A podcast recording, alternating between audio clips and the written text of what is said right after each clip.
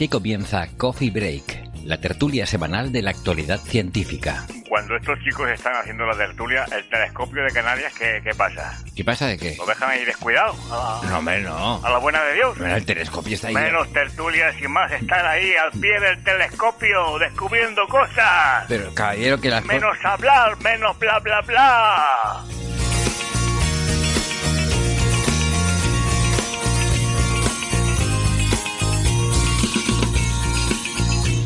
Saludos, cientófilos de todo el mundo eh, y de Marte, que ya casi que también es parte del mundo. Les damos la bienvenida a Coffee Break, Señal y Ruido, nuestra tertulia científica de cada semana. Que digo yo, igual no es el mejor programa de ciencia del mundo, vale, pero oye, para lo que les cuesta, tampoco se vengan a quejar. Les habla Héctor Socas desde el Museo de la Ciencia y el Cosmos de Tenerife, eh, aquí con unos amigos que ahora en un momentito les presento.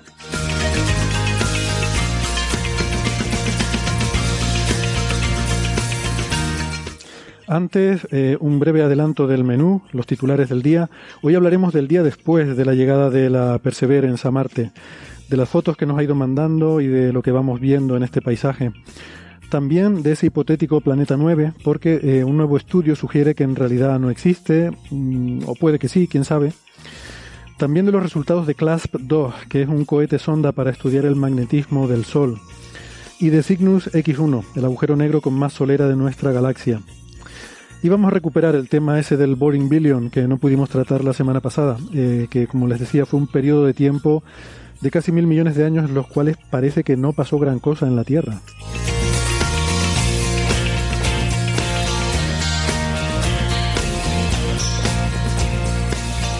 Todo eso eh, en un momentito. Eh, primero les quiero recordar que además en la radio nos pueden escuchar en muchas otras plataformas de internet. Estamos en Evox, en Spotify, en Google Podcast, Apple Podcast, TuneIn y en Lecton. No dejen de suscribirse, que no les cuesta nada y si no se pueden perder algún episodio. Como siempre ya saben que eh, nuestra página web es señalirruido.com, con ñ y todo junto, señalirruido.com y que nos pueden seguir en redes sociales. estamos en Facebook, en Twitter y en Instagram. Y que en Facebook está el Club de Fans. Pueden contactarnos para enviarnos sus comentarios, dudas, ruegos y preguntas. Lo preferimos a través de las redes sociales. eh, si no, pues también nos pueden escribir a oyentes señalirruido.com. Aunque, bueno, pues eh, a veces eh, tardamos un poquito en contestar porque se nos acumula el trabajo.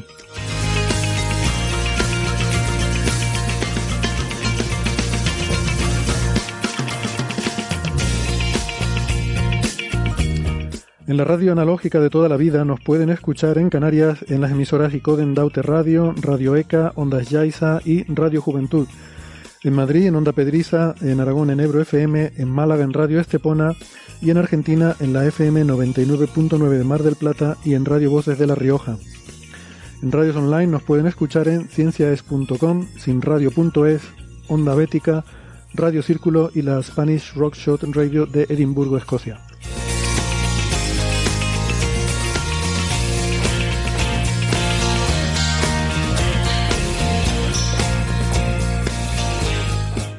Bueno, y ahora ya se me acabó el guion, así que no sé muy bien qué más decir, entonces voy a presentar a los contertulios. Empiezo por mi tocayo, Héctor Vives. ¿Cómo estás, Héctor? Muy buenas, aquí. Héctor es eh, doctor en ciencias físicas, investigador del Centro de Astrobiología en Madrid. En Málaga tenemos a Francis Villatoro. Hola, Francis. Aquí estamos, hoy con un día nublado en Málaga, pero bueno, no hace una temperatura muy mala. Y eso sí, se está bastante agradable dentro de casita, al refugio de, de la pequeño bajoncito de temperatura, que a personas como Alberto y a mí quizás nos afecte más que a otra gente. Bueno, pues nada, también está bien fresquito, hombre. Eh, Francis es físico, eh, físico informático y doctor en matemáticas, es profesor en la Universidad de Málaga y es autor del blog de la Mula Francis. En Valencia tenemos a Alberto Aparici. Hola Alberto. Hola, hola, muy buenas. Pues aquí tenemos eh, ahora mismo sol, pero se ha pasado nublado toda la mañana y de hecho hace bastante frío. Ha vuelto a hacer más frío dentro de casa que fuera de casa. O sea, es, es, ah, es, es como lo peor del invierno y lo peor de la primavera, todo junto. A ver, ¿sabes dónde hace más frío que en tu casa? Eh, en Marte. Ahora, ahora vamos con eso. Eso es Pero- verdad. Sí. Eso- Sí, lo que pasa a veces es que cuando sales a la calle estás paseando, te estás moviendo y sientes mucho menos el frío que... que ¿Pero aquí o, o en Marte? En Marte igual, sí. En Marte, en, la casa natural de, de las futuras colonias humanas son esos grandes túneles de lava eh, que se encuentran en algunos sitios y ahí probablemente la temperatura sea mucho más agradable que en el exterior. Bueno, no lo he dicho, Alberto es doctor en ciencias físicas, es divulgador en el Instituto de Física Corpuscular de Valencia, el IFIC, es eh, director de las secciones La Ciencia de la Brújula y Aparici en órbita en la emisora Onda Cero eh, y además escribe artículos para el periódico La Razón. Eh, que, larga es mi presentación, me da, me da pereza a mí mismo. ¿Pero no era la brújula de la ciencia? Ah, eh, sí, la, bueno, la brújula de la ciencia. Brújula de ciencia. Si tienen las dos palabras, eh, Google las encuentra. ¿Qué, dije? Lo, he dicho mal, ¿verdad? Ciencia en la brújula o algo así. vale. ¿Qué más? Es una, es una simple permutación. A veces, a veces, se me lengua la traba. Bueno, los twitters respectivos, el de Héctor Vives es arroba darksapiens, el de Francis es arroba emulenews, el de Alberto es arroba ciencia brújula, de ahí mi confusión, de mi permutación. Em, el de un servidor es arroba hsocasnavarro. Bueno, em, vamos entonces al lío y yo creo que el lío empieza, el lío empieza por Marte, ¿no? Como, como realmente, sí, ahí efectivamente Héctor lo tiene puesto de, fondo de pantalla. parece que estés ahí, parece que estés ahí literalmente. Marte cicleta, Marte moto. Si empieza por Marte, pues puede ser cualquiera de estas cosas, ¿no? Sí, muchas cosas empiezan por Marte. Eh, Martini. Eh, bueno, ese casi. Siempre he pensado que todo esto que se dice ahora, martizar, para mí podría ser amartinizar, que es ponerte un martini, ¿no? Estaría bien. Bueno, eh, la semana pasada estuvimos hablando de, con, mucho, mucho entusiasmo, ¿no? De, de esta misión Mars 2020, que, eh, bueno, despegó en 2020, de Mars 2020, y que lleva este rover Perseverance, eh, que es el Percy, mejor vamos a, decirlo así. Que, ¿Percy se escribe con C o se escribe con S? Porque yo lo escribía con S y ahora veo que la gente lo, escribe con, C. Con C. Mm. La cuenta oficial del rover. Percival, ¿no? Algo así. Claro, por eso es diminutivo de lo que no significa. Entonces es muy raro. Son así. Igual que Churi. bueno. Bueno, bueno, las comparaciones tal. Eh, bueno, afortunadamente todo fue bien. Eh, le estuvimos contando la semana pasada, pues todas las fases previstas, ¿no? De ese proceso, el EDL famoso, que es el Entry, Descent and Landing, el entrada, descenso y aterrizaje, que es muy espectacular. Está muy copiada, como le decíamos la semana pasada, de la de Curiosity. Para abaratar costes se intenta se intentó que esta misión fuera lo más parecida posible a Curiosity en cuanto a su arquitectura. Y el tema de mm, uno de los ingredientes nuevos que introducía era ese elemento de, eh, digamos, de análisis en tiempo real con cámaras del terreno, la navegación relativa al terreno, de Terrain Relative Navigation, que le iba a permitir ser mucho más preciso en el lugar de aterrizaje, ¿no? Y eso es lo que iba a permitir aterrizar en este sitio tan interesante, muy cerca de, en fin, zonas peligrosas, pero que ya se tiene suficiente confianza en que podemos llevar el rover a donde nos apetece para ir a los sitios interesantes y no como en los tiempos de las Viking, que tenías una elipse de incertidumbre de 200 kilómetros, que es como decir, imagínate, yo apunto a Valencia, pero lo mismo que en Madrid. O sea, tienes que buscar una, una llanura eh, tremendamente grande y llana, ¿verdad? Bueno, eh, no sé cómo quieren plantear un poco el, eh, el, debate ¿no? sobre, sobre la misión. Supongo que estos días, yo al principio, cuando empecé hace casi una semana a planificar lo que íbamos a tratar en este episodio, pensé que esto sería una noticia breve, pero según hemos ido aprendiendo cosas, viendo fotos y tal, creo que todos nos hemos ido entusiasmando, ¿no? Y seguramente nos va a apetecer hablar bastante más rato de, de Marte, ¿no? Así que si quieren podemos dedicarle un buen ratito. Y mm, una cosa que podríamos hacer es, bueno, empezar un poco por las reflexiones que le, que le produzca a cada uno, ¿no? Lo que hemos visto estos días. Y si quieren, así como introducción general. Y luego si quieren lo que podemos hacer es poner el audio de este vídeo que se ha hecho muy, eh, se, ha compartido mucho en redes sociales, en el que mm, pues vemos eh, en fin, con cámara, ese aterrizaje tan bien documentado que hemos tenido con el audio de la sala de control y podemos ir comentando lo que va pasando en cada momento, ¿no? Si les parece. Pero bueno. pena que no les funcionase el micrófono durante el descenso. Sí. Porque eso hubiera. Yo pensé, si sale bien eso, lo pone Héctor en el coffee break seguro. Toda la secuencia con el, son- con el audio de la nave. Eso hubiera De- estado muy bien. De hecho, yo estuve, yo estuve pensando, lo que pasa es que era demasiado pronto, eh, pillarlo el viernes para, para la radio, pero lo que pasa es que el viernes no había salido todavía. Claro. Y fue el lunes cuando se supo que encima no, no lo había podido grabar. Sí, y esto, Vives, eh, ¿se, ¿estaba planificado que se pudiera escuchar ese sonido del, de todo el Sí. descenso? De hecho, el micrófono dijeron que era una de las cosas que pusieron para asistir al descenso de. O sea, igual que las cámaras para grabar toda la secuencia, el micrófono estaba puesto para eso también. Y ahora lo tendrán. O sea, como es un componente comercial, no está diseñado específicamente para Marte, sino que han sustituido algún componente y ya está. Lo usarán durante la misión lo que dure. Si se estropea, pues no era un componente vital. Pero, no, se, puesto- no se ha estropeado definitivamente, simplemente no grabó durante el descenso y ya. Sí, es que no- no es de hardware el problema. No es de hardware. Dicen No. que a lo mejor algo se les pasó al programarlo porque con todo el flujo de datos que había durante la secuencia de descenso, a lo mejor no llegó a grabarse eso bien o algún fallo de Yo, comunicación. yo tengo una teoría con eso. Yo tengo una teoría con eso. Uy. Eh, y es que. Miedo. No, no. eh, a ver, lo que se, lo que yo he leído por ahí es que ha habido un, que hubo un problema en un protocolo de comunicación, o sea, un tema electrónico, ¿no? De control, Sí. que se reseteó y bueno, y ya funciona bien. A ver, yo que llevo años ya llevando la parte técnica de un podcast, a veces te pasa que empiezas a hablar y se te olvida darle a rec, ¿vale?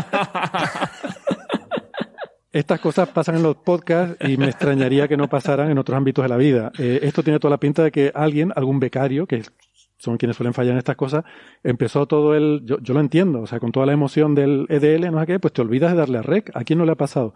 Por cierto, ¿estamos grabando? Sí, estamos grabando. Bueno, el propio Perseverance eh, computa como becario, ¿no? Acaba de llegar, al fin y al cabo. Tiene una experiencia prácticamente nula. Bueno, tiene unos meses. o sea, ¿cuen- ¿Cuenta la parte de- del espacio? Yo creo que no, porque Marte es diferente, ¿no? El espacio. Sí, está- pero, o sea, el tema con la misión Curiosity y el rover este es que todo el software necesario para la parte espacial no está en la parte de la nave que es para ir por el espacio, sino que está en el propio rover también. O sea, Sí. el rover aterriza en Marte y luego tiene que hacer una, una actualización de software tremenda porque tiene todo el software preparado para el vuelo espacial. Y tienen que quitarle eso de la memoria y ponerle la parte de controlarlo como rover de superficie. Así que no sé. No sé, yo creo que, como todo el mundo sabe, hoy en día es mucho más fácil que arreglar las cosas comprar otra. Entonces, si les ha fallado ese micrófono, pues que compren otro. Sí, pero en Marte, vamos. Que Amazon, Mucho que Amazon se que- lo lleva. Y, y Héctor Vives, ¿le envían desde la Tierra una vez que ha aterrizado la nueva actualización del software? Es que eso puede Sí. generar problemas de, de errores. Puede haber algún error en la transmisión. Hombre, tienen que asegurarse, o sea, lo mandan y creo que eran unos cuantos. No sé si llegaba algún mega o no. Pero o sea, lo mandan, tienen que comprobar que el archivo ha llegado entero y bien y luego ya lo instalarán. Es como cuando te bajas un documento, si está corrupto, dice este Sí. no. Vale, vale. O sea, Sí, es sí. verdaderamente pequeñito. Es que un mega es muy poco. Yo ah, creo que es más. Pero son comandos. eso que- Es que, es que tampoco, es que estamos mal acostumbrados, pero si tú quitas del mundo las imágenes, los vídeos, sobre todo los no le vídeos, hace falta. y todo, te- internet te cabría en un pendrive. que es código, o sea, es- Sí, son sí. comandos. Bueno, sí, sí. Sí, la No sé tasa de, era, pero- de transmisión de datos, creo recordar que eran un, 2 megabits por segundo. Por, sí, por Eso, segundo. eso, 2 megabits por segundo, eso es, eso es en la situación óptima. Eh, Sí, sí. Claro, cuando- no, cuando- te va a ser la máxima, sí. Servidor, ¿no? El, el, no sé, no recuerdo qué satélite, creo que el Mars Reconnaissance Orbiter. Sí, Sí, eh, los 2 varios, megabits pero- por segundo son el, se da la cifra de MRO, pero hay varios. Creo que hay, no sé si son 5 o 6. Hay un- una cosa que se llama la Mars, ¿cómo es? Relay Network o algo así, que es la, una especie de red de comunicaciones en Marte. O sea, ya tenemos una, una infraestructura de Internet en otro planeta. Que Claro, es el no- Internet de Marte, realmente se llama así. la Internet de Marte. O sea, esto no se ha divulgado lo suficiente. Ya hemos puesto Internet en Marte, ¿vale? Entonces sí, hay cinco o seis orbitadores, ¿no? Es un protocolo que en principio definió la NASA, pero que las últimas misiones de la Agencia Espacial Europea también se han adherido. Y, Claro. y también... Hombre, suponemos que es porque cuando llegue el, el Mars Express tendrán que usar los de la NASA también. Entonces Mm. será hoy por ti mañana por mí. Sí, es Mm. una, una colaboración. Pero claro, el satélite solo. eh, también por eso mucha gente preguntaba, bueno, pero ¿por qué solo nos han mandado estas imágenes cuando, cuando se produjo el, el aterrizaje, ¿no? ¿Por qué solo hay estas imágenes de tan mala calidad, de tan baja resolución y tal? Y bueno, lo primero es que esas imágenes que vimos todavía está puesto la tapa en la, Sí. delante de la lente. Pasa que es una tapa transparente y se podía ver a través. Y, y luego son imágenes de baja definición. La- Mm. Las buenas empezaron a llegar después. Pero es lógico porque la telemetría con Marte es muy limitada. O sea que, Sí. Sí, es que a ver, se programó el aterrizaje para que llegase cuando estuvieran a la vista la Mars Reconnaissance Orbiter y la Mars Odyssey, creo que era. Mm. Odyssey que se llama así porque se lanzó en 2001, Odisea en el espacio. Ah, mira qué bonito, no sabía. sí, sí, no sí. sabía. Y llegó en, dom- en 2002, igual que la Mars 2020. Mm. Y se hizo para que durante la secuencia de aterrizaje estuviera cubierta toda la misión mientras pasaban por encima. Y desde que tocaba el suelo hasta que la Mars Reconnaissance Orbiter se ponía en el horizonte, quedaban 90 segundos. En los 90 segundos tenía que acabar de mandar todos los datos de si estaba bien y funcionó todo correcto. Esperar a que se sitúe todo, o sea, que el polvo se despeje un poco. Que haga las comprobaciones que toquen. Y mandar las imágenes que pueda. De hecho, no mandó dos imágenes, sino tres. Y la tercera no llegó del todo. O sea, si ibais a la Mm. página de imágenes en crudo, digamos, había dos imágenes completas que fueron las que pusieron en la nota de prensa, o sea, en la, en la rueda de, prensa, en la de delante y la de atrás, y había una que tenía un trocito de imagen solamente y el resto en negro. Mm. Pero es por Es que son, o sea, creo que son ocho minutos lo que está en el cielo, el orbitador. es muy poquito. entonces- Es que además la zona de aterrizaje estaba ya más allá del horizonte, visto desde la Tierra. Mm. O sea, los últimos minuto y pico creo que era, se ponía la sonda por detrás de Marte respecto a nosotros y ya estaba dependiendo solamente de la repetición de la transmisión por parte de la Mars Reconnaissance Orbiter. Entonces, cuando la Mars Reconnaissance Orbiter se puso por debajo del horizonte respecto a Perseverance, ya está. De hecho, hay un momento, eh, lo oiremos luego durante esa retransmisión, en el que hay un momento que dicen justo eso, dice, tenemos señal de MRO. Eh, Claro. está, está haciendo justo ese comentario. Sí.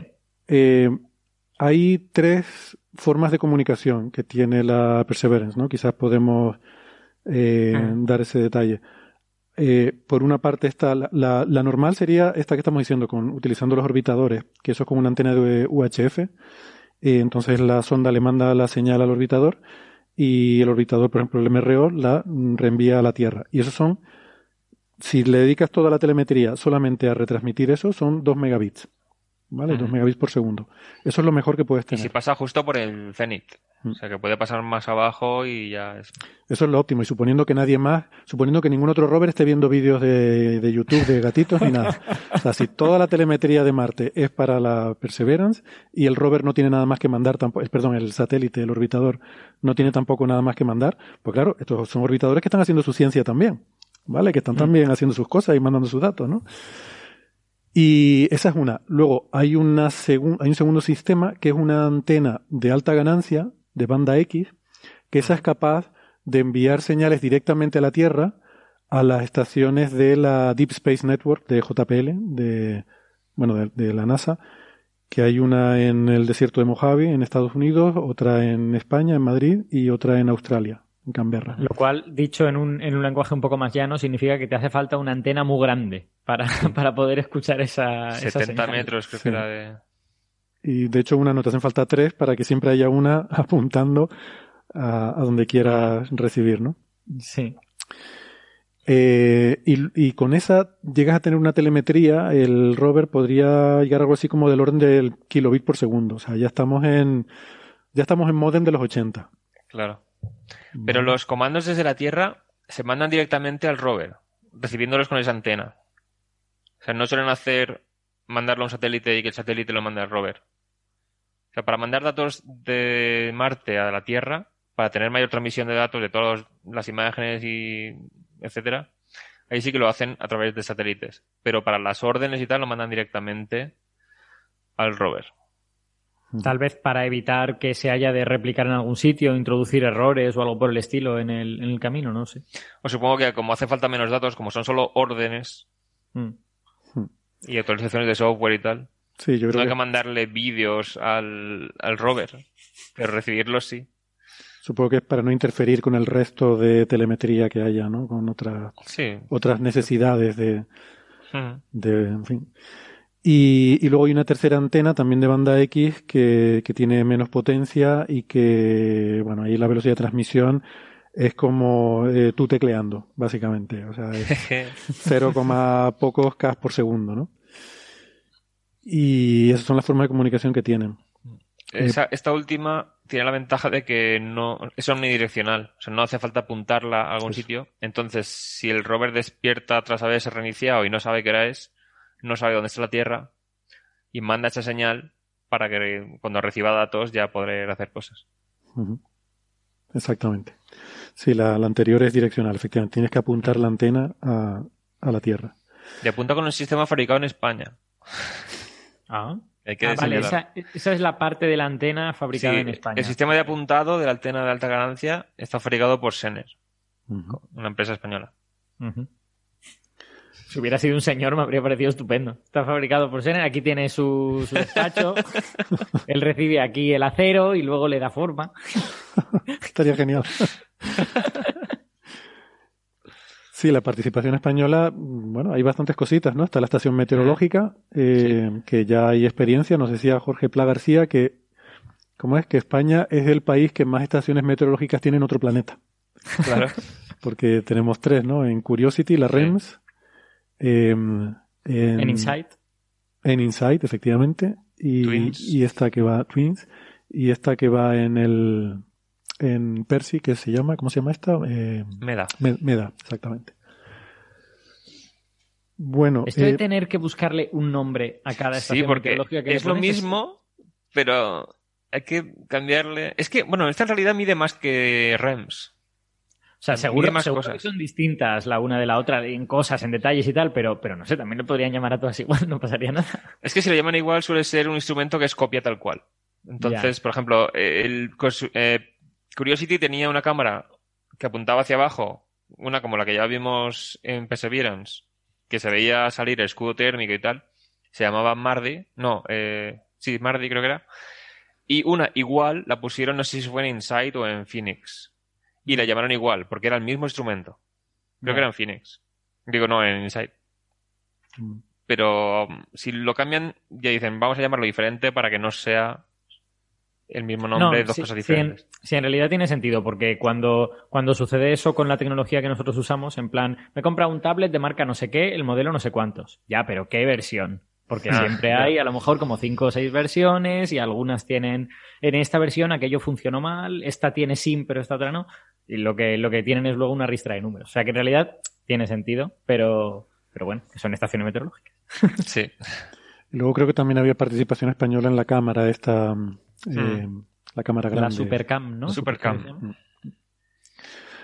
Bueno, eh, ¿quieren que pongamos la secuencia del EDL y, Sí. y vamos comentando? Eh, Yo, espera, porque voy a abrir el vídeo en YouTube y, y así lo voy viendo, con- sin sonido. O sea, lo escucho por aquí, pero lo veo por allá. ¿Quieres decir que no lo has visto tantas veces como para memorizarlo?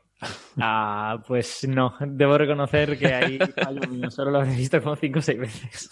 Pues yo lo he visto un par de veces, no lo he visto más. Bueno, el, eh, estos son los, los famosos siete minutos de terror, pero le han quitado los primeros cuatro porque no son tan eh, interesantes, ¿no? Eh, quiero decir, a toro pasado. Eh, porque, o sea, esto es la parte de la entrada en la atmósfera y demás. Eh, aquí, estos tres minutos empieza, pues poco antes del, del tema del paracaídas. Ah, por cierto, el paracaídas hablamos la semana pasada eh, y tú me preguntabas, Alberto, por el tema de que sea supersónico, que qué implicaciones Sí. tenía eso y tal. Pues lo he estado mirando. Recuérdamelo luego y, y luego te comento un par de cositas sobre eso porque he estado viendo algún paper sobre el tema y es, es interesante y es complicado. No me extraña que hayan tenido problemas con el paracaídas, ¿eh? Porque realmente parece que es una de las cosas más difíciles de hacer bien con, con esta mm, con esta forma, esta estrategia de aterrizaje. Voy, voy a poner una, una nota jocosa a esto del paracaídas, que es que, es, eh, como todos hemos visto, el paracaídas está, está pintado en blanco y en rojo. No sé muy bien por qué razón, no sé lo que significa cada cosa. Que es o del si Atlético de Madrid. algo. Eh, sí, exacto, probablemente eso. Eh, bueno, pues ya he visto hilos de gente conspiranoica loca en, en, en, Facebook y en Twitter diciendo que eso en realidad es código binario y que significa no sé qué y que fíjate que hecho no... Y me no, pero como... es, es ¿Pero un- hablas de paracaídas? El paracaídas, Sí. sí. Es que sí que es código binario. Sí, sí. ¿En No, no es binario. Sí, O sea, no es gente loca. No, binario, es binario. Bueno, sí, es algún código, no sé, no sé. Sí, tiene Era binario. Pues yo lo vi y no di un duro por esas personas. Yo dije, mira, pobrecitos. No, pero se sabe, se sabe lo que es. Sí, ya lo han dicho. Es Sí, sí, una- sí. Bueno, por una parte decían que era una forma de saber la orientación del paracaídas, que no fuera Hmm. totalmente simétrico, pero que ya que tenían Claro. que pintarle algo, pues aprovecharon y pusieron una, una pequeña fricada, eh, porque Ah. pues esta gente es así. Eh, y eso, por cierto, el hecho de por qué tenían que pintarlo de forma simétrica tiene un poco que ver con lo que he estado mirando sobre qué pasa con los paracaídas, ¿no? Que ahora lo comentamos. Vale. Bueno, pues vamos a empezar si quieren. Vamos a, a ir yendo un poco por esa secuencia de lo que era el aterrizaje. We are starting the straighten up and fly right maneuver, where the spacecraft will jettison the entry balance masses in preparation for parachute deploy and to roll over to give the radar a better look at the Ahora están ground. todavía con... Estamos viendo la sala de control, ¿no? Digamos. Sí, esto es la sala de control. Esto lo que está diciendo es que eh, han llegado al punto en el que van a eyectar las masas. Tiene seis masas de 25 kilos que están puestas para que el, eh, la nave tienda a estar orientada de la forma correcta al hacer la entrada en la atmósfera, ¿vale? Y que se mantenga. Aún así, tiene unos pequeños, tiene unos propulsores para ir haciendo pequeñas correcciones, ¿no? Según te vas metiendo, para mantener el curso correcto, ¿no? Eh, entras a, no sé, son 20.000 kilómetros por hora o algo así, y bueno, hace, el- la atmósfera hace una primera, un primer trabajo de frenada, ¿no? Que, que bueno, esa energía se convierte en calor en el escudo térmico y pierde mucha velocidad. Pero las más estas son para que tenga más masa en un lado de que en otro y planee mientras hace la reentrada. O sea, primero suelta dos masas de tungsteno, o wolframio sería en español, ¿no? Primero suelta dos masas para desequilibrar un lado, entonces queda como planeando con la parte superior más hacia adelante, y luego Mm. cuando ya tiene que volver a estar eh, directamente apuntando al frente, suelta las otras seis. Sí, Y es se- para, y vuelve a tener- para, digamos, para optimizar el ángulo, ¿no? Porque como, o sea, como tiene forma ligeramente achatada, no, no totalmente, pero un poco de plato, pues si entrases cortando la atmósfera, te frenaría muy poco, pero si entras eh, justo perpendicular, eh, el, el calor es excesivo, ¿no? No, no, era, era para dirigir la reentrada. Porque Ah. tenien- si está planeando, luego con los cohetes lo giras un poco y entonces planea hacia ese lado y hacia otro. Entonces hace una, una serie de maniobras como si estuviera haciendo, como si estuviera descendiendo por una ladera haciendo esquí. Vale. Y haciendo eso es como logra apuntar más al sitio que quieren. Vale, o sea, es una cuestión de control del... Sí, sí, sí. Claro, porque si, si entras de cualquiera de las otras dos maneras, tu control es mucho más limitado. Yo, yo creo que es la orientación ¿eh? del, del- de ese, porque efectivamente tiene forma como de plato, ¿no? Es como una, como Sí, una sí. concha, y, pero que se tiene que ir moviendo, poniendo la panza contra la dirección de movimiento para que sea lo que se caliente, ¿no?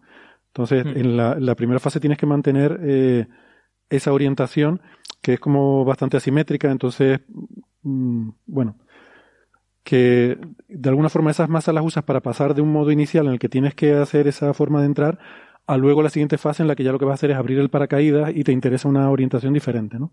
Sí, pero eso era, o sea, primero, o sea, primero va equilibrado porque la sonda va girando mientras va por el espacio y eso no puede tener más peso en un sitio que en otro porque empezaría a bambolearse. Mm. Entonces, cuando va a empezar la entrada atmosférica, suelta dos masas bastante grandes de un lado, entonces en la reentrada, la parte que ha soltado más masa queda más atrás. Y la parte superior, que tiene las otras seis, queda más adelantada. Entonces hace ese planeo que hace que se se caliente menos también, pero de esa forma, al girarlo con los cohetes, puede orientar la trayectoria también. Entonces, Vale. cuando ya va a saltar el paracaídas, suelta las otras seis, la propia atmósfera hace que vaya directamente apuntando en la dirección de movimiento y el paracaídas queda directamente detrás en vez de hacia en ángulo. Vale, vale, ya te entiendo. O sea, dices que hay una primera suelta al principio del- de tocar la atmósfera y luego esta sería la segunda suelta, que es la que ya te prepara para el paracaídas, sí. Vale.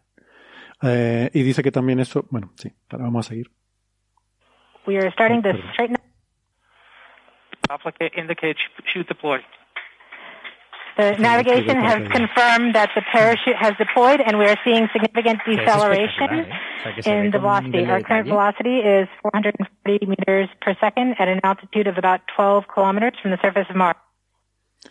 Vale, ahí es donde dicen que, bueno, que han abierto el paracaídas. Lo, lo paro, lo voy parando para ir comentando. Sí. Ahí es donde dice que han abierto el paracaídas y que ven una reducción significativa de la velocidad.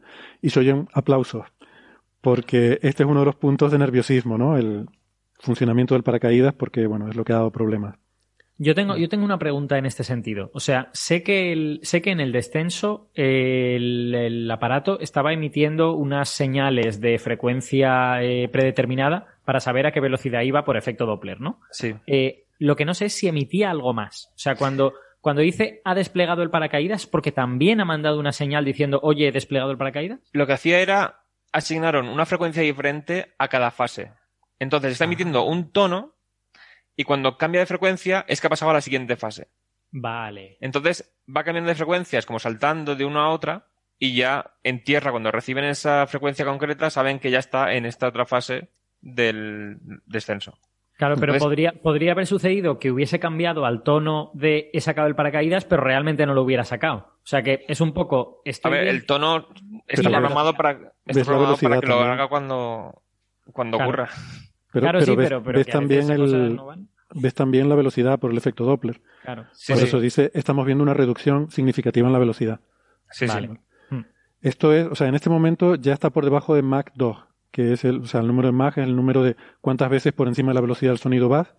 El, el paracaídas lo abren aproximadamente a Mach 2. Es supersónico, pero no hipersónico. O sea, tienes que haber frenado antes con el escudo de calor, con la atmósfera, tienes que haber frenado antes hasta Mach 2, que es eh, la velocidad del sonido en Marte es unos 800 kilómetros por hora, es un poquito menor que en la Tierra, pero parecida. O sea, que son unos 1600, 1700 kilómetros por hora la velocidad en la que abres el paracaídas. Heat shield set. Perseverance is now slowed to subsonic speeds and the heat shield has been separated. Vale, ahí dicen que han separado el escudo de calor eh, Mm.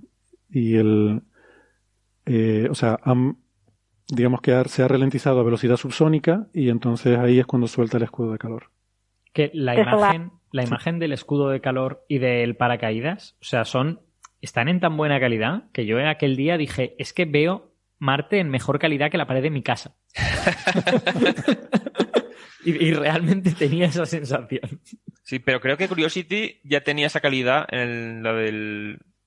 Cuando se ve el escudo térmico desplegarse, creo que ya tenía esa calidad. Lo que pasa es que tenía muchos menos fotogramas por segundo.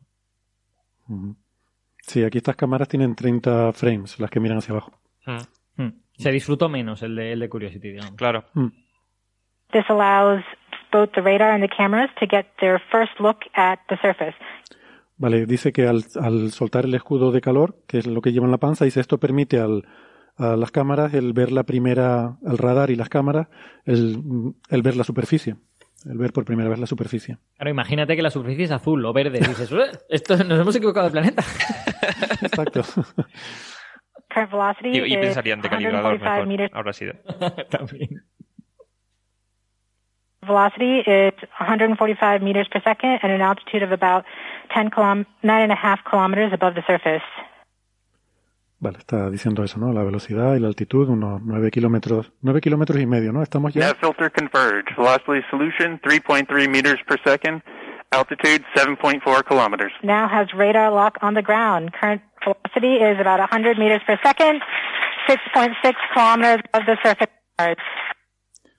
Y vale, este otro momento de aplausos también, porque es otro Mm. momento importante, ¿no? Ahí donde dice que el, el radar tiene lock, tiene, o sea, que, Se ha activado, ¿no? que- No, que detecta la superficie. que eso, que detecta la superficie, que sabe dónde está y que y que tienen, vamos, que tienen claro dónde están, que es otro de los puntos críticos que necesita que el radar funcione bien para conocer la altitud y demás. Pero es previo a que haya encontrado, digamos, la solución de dónde tiene que Sí. aterrizar, ¿verdad? Sí. Perseverance is continuing to descend on the parachute. We are coming up on the initialization of terrain relative navigation and subsequently the priming of the landing engines. Our current velocity is about 90 meters per second at an altitude of 4.2 kilometers. Vale. eh, aquí dice que, que sigue bajando con el paracaídas y que espera, creo, mm, o sea, no, no recuerdo bien, no sé si, creo que dijo que eh, pronto esperan tener la, el lock, el, el funcionamiento del Terrain Relative Navigation Sí. eh, y que en ese momento será el priming de los, eh, de los propulsores. Que el prime es como una preparación de los motores, no sé muy bien lo que significa, creo que es inyectar el combustible o algo No, así. calentarlos y tal. Calentar, es como una preparación para que empiecen a funcionar Sí, los motores. Yo creo que es un verbo genérico y que en cada instrumento significará una cosa. Mm. Sí. LVS valid. We have confirmation that the Lander Vision System has produced a valid solution and part of está. terrain relative navigation. Priming. Sí, dice LDS Valid, que el DS es el, bueno, son las siglas, no me acuerdo, así como el sistema de, bueno, el sistema este de guiado, ¿no? Con el, rel- na- a ver, Terrain Relative Navigation, eh, y que ya está funcionando. O sea, que ya, ya sabe dónde está. Las cámaras están viendo dónde está y ya lo tiene claro. TPA is nominal. We have priming of the landing engines. Vale, eso y que ya han preparado los motores. Back shell set. Current velocity is eight Eso es la separación de la parte trasera, que es donde está el paracaídas. O sea, ahora va a soltar el paracaídas. Y que, por cierto, durante todo este momento antes de la separación, estaba la cámara apuntando hacia un cráter donde se veían unas dunas muy bonitas. O sea, el, el cráter estaba claramente lleno de polvo y se veían una- unas dunas muy, muy dunas, ¿no? Muy del Sáhara. 3 meters per second at about 2.6 kilometers from the surface of Mars. We have confirmation that the back shell has separated. We are currently performing the divert maneuver. Current velocity is about 75 meters per second at an altitude of about a kilometer off the surface of Mars. TRN Safety Bravo. Vale, esta esta otra parte interesante, ¿no? Aquí dice que se ha separado la parte trasera con el paracaídas y dice que está haciendo la maniobra divert maneuver, ¿no? No es la maniobra divertida, es la maniobra de evasión, ¿no? la maniobra de una maniobra evasiva. Esto es que cuando suelta la la eh, a ver, como decíamos, esto es como eh, como Cubierta plato, trasera, podríamos decir. como dos platos, ¿no? Uno debajo que es el escudo térmico y el de arriba que es donde va pegado el paracaídas, ¿no? Bueno, pues Mm. ya había soltado el escudo térmico, luego soltó el de arriba, se queda solo lo que es la nave, que va a funcionar ahora con sus propios motores. Eh, ¿Qué pasa? Que van mm, más o menos la misma trayectoria, el, la- esa parte trasera con el paracaídas, que ahora es chatarra, que, que la nave. La nave va a empezar a frenar con los motores, con lo cual eh, acabará adelantándole la otra. Y lo que yo estaba leyendo en los papers, eh, porque he visto por ahí en artículos que dicen que es para no chocar. Pero Sí. creo que no es para no chocar en el aire, es para que no, cuando aterrice la nave, no, no aterrice encima del paracaídas y el shell y todo eso y se enrede y se rompa. Hmm. Entonces lo que, lo que se hace es que se separa mm, la nave para, para ir en, bueno, unos 300 metros o algo así, para no, para asegurarse de que no, de que no interfieren, ¿no? Pero se refiere sobre todo al aterrizaje, a no caer en el mismo sitio. O que, Yo, entiendo, de todas maneras, que la probabilidad de coincidir no debe de ser grande, pero lo que quieren es hacerla prácticamente cero, ¿no? Que Claro, como eso depende ya del viento y todo. Hmm. ¿Dónde caiga el paracaídas? sí, pues son como 300 metros lo que se separan con esta maniobra de, de evasión. Hmm. We have completed our terrain relative navigation. Current speed is about 30 meters per second, altitude of about 300 meters off the surface of Mars. Ahora estoy a 300 metros de la superficie. We have started our constant velocity accordion, which means we are conducting the sky crane, about to conduct the sky crane maneuver. Vale, esta es otra cosa interesante. Va a empezar lo que llama el Constant Velocity Accordion. Eh, eso es una parte de la maniobra que es, un, es como un, un margen de corrección que se da eh, porque mm, todo esto está calculado desde el momento en que tú haces la entrada y, y despliegas el paracaídas. Hay como una trayectoria mm, ahí calculada, ¿no? Y entonces tú tienes que llegar al final de esa trayectoria a una cierta altitud, pero que por porque la vida es imperfecta, a veces las cosas no cuadran con las matemáticas, y ellos estiman que hay un, una incertidumbre de 50 metros en, en altitud, que, que puedes estar 50 metros más arriba o más abajo de lo que esperas. Entonces ese acordeón es un poco un, margen que se deja para corregir esa diferencia de altitud eh, y que tú, digamos, te reenganches a donde deberías estar. Hmm. Eh, Claro, para- con- o sea, antes estaban contando desde una cierta altura en la atmósfera y quieren ajustar eso a la altura desde el suelo, que es lo que nos interesa. Hmm. Entonces, según incluso la zona que haya elegido finalmente, eso estará más arriba o más abajo. Entonces hay un margen para enganchar toda la trayectoria desde arriba, que va medida desde un punto en cierta altura, a la parte final que te interesa la- desde el suelo. Exacto. Es como conectar la solución en la que tienes el potencial medios del infinito. Sí, sí.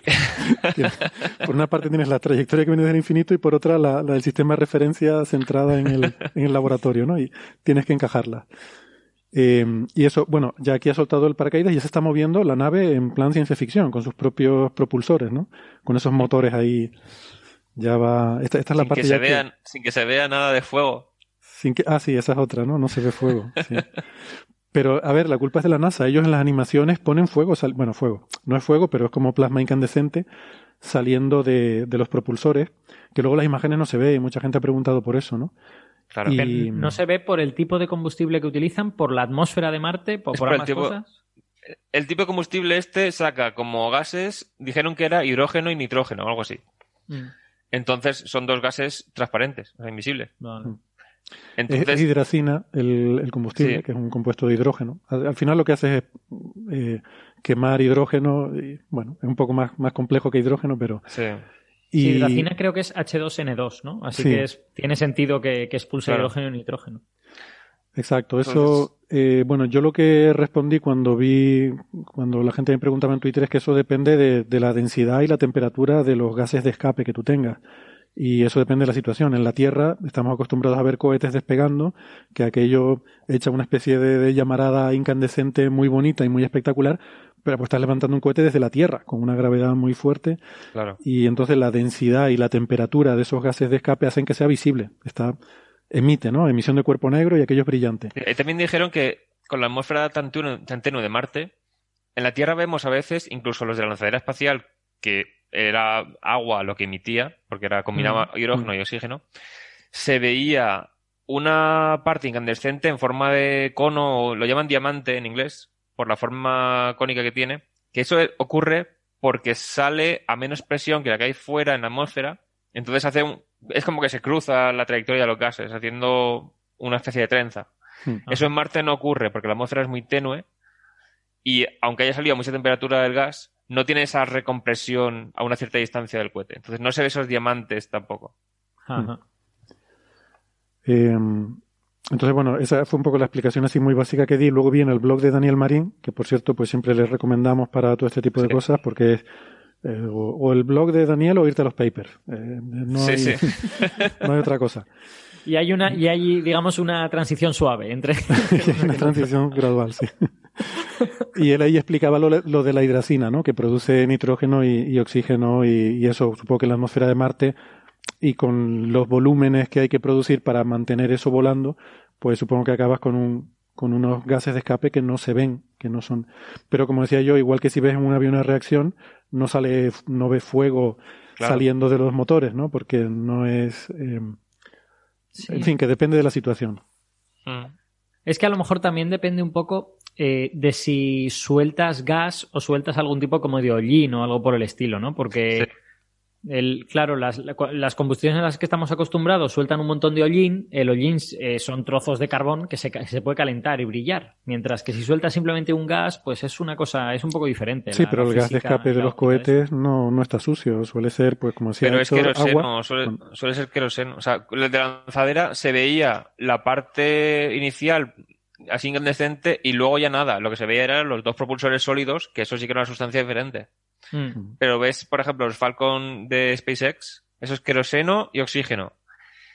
Y al principio se ve la llamarada brillante, pero después no deja humo, no deja estela. Exacto, es que el queroseno quema mejor que otras cosas que, que- que la gasolina, pongamos, por ejemplo, Mm. y por lo tanto deja menos hollín y estas cosas, pero es que hay cosas todavía más, más eh, limpias, como por ejemplo el juntar oxígeno e hidrógeno y formar agua, ¿no? Claro. Sí, el tema, eh, el, o sea, el tema de combustible de cohetes eh, daría para, para hablar largo y tendido, pero tiene que ver básicamente con cuánta energía eres capaz de almacenar por gramo. Tú quieres tener poca masa que llevar contigo y que eso libere mucha energía, Mm. pero a la vez también quieres que el volumen no sea, Claro. no sea enorme, ¿no? El Mm. volumen que tiene que ocupar eso. Y, y de hecho, bueno, suele ser habitual que en estos cohetes con muchas fases, que, que tengas eh, diferentes fases, el compromiso te lleve a usar en algunas fases queroseno y en otra hidrógeno, por ejemplo, ¿no? Mm. Eh, dependiendo un poco de, o sea, hay que hacer las cuentas y ver qué es lo que más, más a cuenta te sale, pero los parámetros son eso básicamente la, la energía específica que obtienes cuando lo quemas y el, eh, y el volumen que ocupa ese material. Ajá. Eh, no sé si iba a decir algo más sobre. Me olvidé. De esto. Bueno. Eh, nada, y está diciendo, pues eso, ¿no? Que va a hacer esa maniobra de ese Constant Velocity Accordion, que es ajustarse a la altura que tiene que tener, y que luego empieza lo más chulo y lo más alucinante de todo, que es el Sky Crane, ¿no? La grúa espacial. Eh, la maniobra de grúa espacial. Sky crane maneuver has started. About 20 meters off the surface. A 20 metros de la superficie, o sea, ya está la grúa bajándolo. We're getting signals from MRO. Que tenemos Tango Delta. Touchdown confirmed. Perseverance safely on the surface of Mars, ready to begin seeking the signs of past life. Eh, esa última parte es cuando dice el famoso Tango Delta, que además es como titula el blog Daniel Marín en su entrada sobre este tema. Eh, Tango Delta es la es terminología de esta Alfa Bravo Charlie Delta, ¿no? De Es TD. O sea, o sea, Sí, terminología touchdown. de aviación internacional y efectivamente Tango Delta es TD, que es touchdown, que además en Estados Unidos les gusta mucho porque es lo que hacen también cuando en el fútbol americano, no sé si en rugby Sí. será lo mismo porque no conozco el rugby, pero el equivalente a un gol es un touchdown, ¿no? a mí me hace mucha gracia porque dice, tenemos la palabra touchdown. Vamos a abreviarla. A decir solamente TD. Hmm. Pero ahora, para no confundirnos, vamos a convertir cada letra en una palabra de nuevo. Diferente al original. Sí. Pues No, pero, en aviación civil eh, es que eso es bueno porque los, los angloparlantes tienen una cosa, que es que tienden a comerse vocales y, eh, Sí, y, y eso hace que cuando la comunicación no es muy limpia, mm, da lugar a confusión. Si no tienes redundancia es fácil confundirte, ¿no? Entonces este lenguaje de, de aviación internacional o el, el lenguaje de OTAN que dicen, lo que hace es que las, las letras, primero añades redundancia porque una letra la conviertes en cuatro, pero también la llenas de vocales y haces que sea más claro el significado. o sea, se usa decir- para evitar confusiones. Touchdown creo que sería bastante...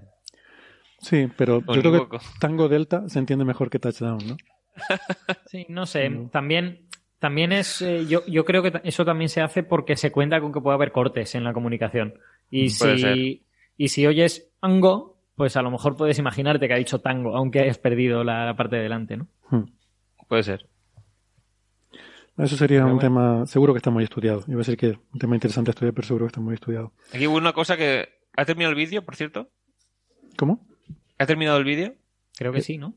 ¿Qué Sí. vídeo? El de... Sí, ah, Eh, sí, sí, o sea, perdona, sí. sí. Vale, que cuando estaba la retransmisión... El que estabas poniendo tú.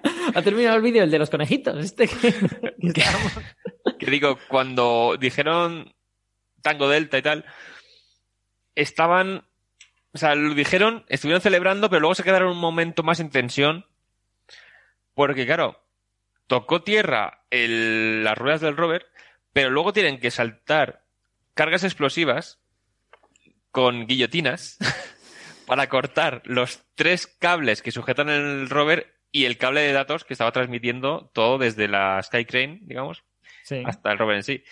Y luego tiene que alejarse sin apuntar los cohetes al propio rover y sin caerle encima y sin chocar al lado. Entonces, touchdown, sí, muy bien, pero espérate unos segundos más a que la grúa se aleje y caiga en un lugar seguro. Y Sí. entonces ya celebraron bien. Sí. Cierto. Bueno, esta ha sido un poco la secuencia. De lo del el paracaídas quería, quería comentar que, mm, que efectivamente el problema es que se producen inestabilidades eh, y uno, uno de los problemas más importantes que hay que tener en cuenta a la hora de diseñar estos paracaídas es lo que se llama, lo llaman la oscilación de área, no sé por qué, pero lo que quiere decir es que cuando despliegas un paracaídas supersónico, eh, tiende a producirse un movimiento torsional porque, bueno, tiene que ver con esto que hablamos el otro día de que al ser supersónico no da tiempo a llegar a un equilibrio con el fluido que está pasando a su través. Em, entonces el, paracaídas tiende a oscilar eh, respecto a, bueno, en torno al centro de masa, entre el paracaídas y la nave, tenderían a hacer una, una oscilación torsional, ¿no? En lo que, en que uno gira hacia un lado y otro hacia el otro. Y, y eso puede someter pues, lo, el, el, anclaje del paracaídas a la nave y la propia nave a, tensiones, ¿no? De tensiones mecánicas eh, muy importantes. Y además este fenómeno, estas oscilaciones de área, eh, dependen mucho del número de MAG. Eh, se aumentan muy rápidamente con, con, el número de MAG y eso limita a qué velocidad lo puedes abrir, porque llega un momento en que es demasiada carga y rompes algo, ¿no? O bien se rompen las cuerdas, o bien se rompe el paracaídas, o el, bueno, el paracaídas probablemente no, pero el, el anclaje a la nave. En algún test revienta el paracaídas entero. Ah, revienta el paracaídas, vale. Hay algún test que lo sueltan y dice ¡pah! y se rasga. Vale, pero todos... eso, eso, probablemente no es por las oscilaciones, ¿no? Eso tiene pinta de que es por la propia estructura del, del material de paracaídas, ¿no? De que sí, no es suficientemente resistente. Hmm.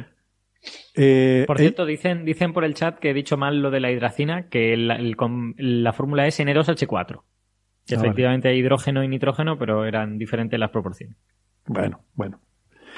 Pues eh, el tema de, o sea, el diseño de paracaídas que han hecho está limitado. La, el, el, tema de necesitar un paracaídas de 20 metros de, de, diámetro, que por cierto yo dije 8 metros la semana pasada porque tenía, tenía en mente un 20, pero 20 metros me sonaba tan, una barbaridad tan grande que, como hay confusión entre pies y metros con estas cosas, que pensé, deben ser 20 pies. 20 pies y unos 7, 8 metros, ¿no? Por eso dije los 8 metros, no, eran 20, 20 metros. Eh, y el diseño está, está limitado un poco por el eh, por estas oscilaciones y, y estos, estas inestabilidades que se producen. Entonces, con este paracaídas, el límite es algo así como más 2,2. El, el, número máximo que lo pueden abrir. Y por eso, bueno, pues por eso, por eso empieza el Mac 2 más o menos. De 1,4 para abajo, ya estas oscilaciones prácticamente desaparecen. O sea que a velocidad un poco supersónica va bien, pero cuando pasas de 1,4 es cuando empieza a ser un problema. Uh -huh. Supongo que ese número, ese 1,4, dependerá un poco de, de, la situación en concreto, ¿no? Pero, uh -huh. pero bueno, esa es un poco la idea. Bueno, estamos llegando al final de la hora. Eh, ¿Quieren hacer un comentario más sobre esto? ¿Alguna reflexión rápida? Yo, bueno, quería decir que con el vídeo desde la grúa, mirando hacia abajo, que de repente el polvo engulle al rover hmm. de todo lo que se está levantando y se ven, desde la cámara hacia arriba se ven piedras volando por delante de la cámara, uno ya entiende por qué REMS perdió un sensor cuando aterrizó Curiosity. Sí. Que, que, dijeron, puede que se haya llevado una pedrada de, durante el aterrizaje y por eso ese sensor ya dejó de funcionar. Y claro, uno piensa, pero está encima del rover. Se lleva una pedrada estando en la cubierta. Y claro, ahora vemos lo que está pasando realmente durante el aterrizaje y es que hay piedras volando por todas partes. Sí. La gravedad es menor, las piedras pueden ser pequeñitas y la, claro, claro. la intensidad es grande. Realmente las eh, las dos únicas cosas que fallaron, que fallaron, entre comillas, en, en, este caso con Perseverance, desde en todo el proceso de entrada, descenso y aterrizaje, fueron dos detallitos. Uno, lo que comentamos del micrófono por el, el fallo del becario, y, y, una, bueno, una tapa de una antena que salió volando, no sé exactamente de, de cuál de las antenas, pero la, la, protección que tenía en un momento dado salió volando y bueno, se perdió, pero no, sí. no pasó nada. Y uno de los muelles del escudo térmico también se soltó, de los ocho que tiene. Eso dicen que se ve en el vídeo cuando se aleja. Pero eso, cosillas que le tienen en cuenta diciendo esto, sabemos que hay una probabilidad de que se suelte, mantenemos la esperanza de que no ocurra, pero sabemos que puede pasar y que sería normal que pasara. Bueno, pues nada, con esto yo creo que estamos llegando al, al final de, de, esta hora de programa. Eh, vamos a despedirnos de los oyentes que nos están escuchando por la radio, agradeciéndoles como siempre el habernos acompañado y recordándoles que si quieren seguir el resto del programa pueden buscar la versión del podcast, que es la versión extendida donde nos alargamos más. Si no, Mucho nos despedimos, nos despedimos hasta la semana que viene. Si están escuchándonos en internet, no toquen nada, que ya volvemos. Hasta ahora. Hasta luego. Chao, chao.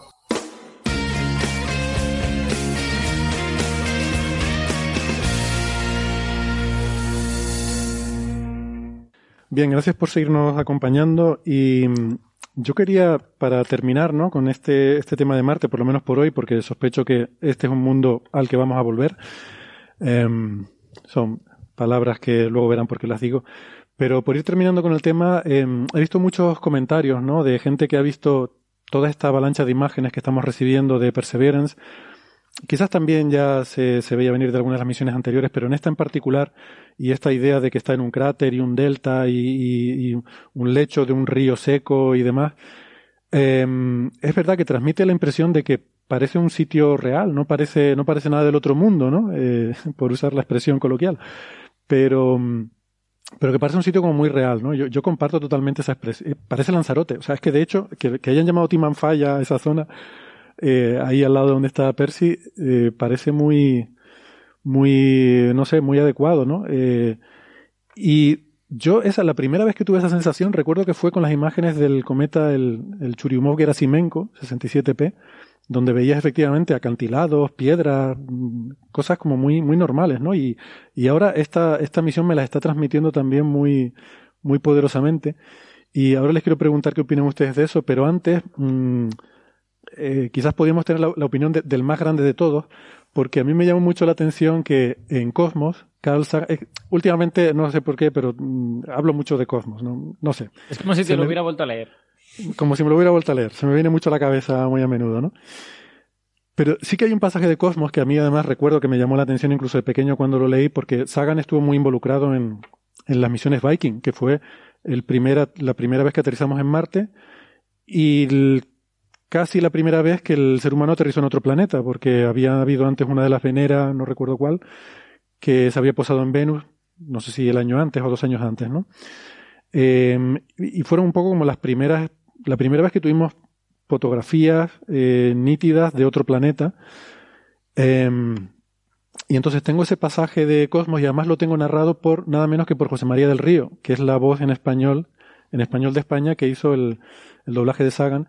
Y esto, esto no está sacado de la serie, está sacado de, de la audioguía de la exposición, porque aquí tenemos expuestas esas primeras fotos, algunas de esas primeras fotos eh, originales del JPL, y en la audioguía eh, hay una narración de José María del Río, mm, eh, digamos, poniendo voz a esa reflexión de Carl Sagan, ¿no? Y me gustaría ponérsela porque para mí es muy, me pareció muy evocadora, ¿no?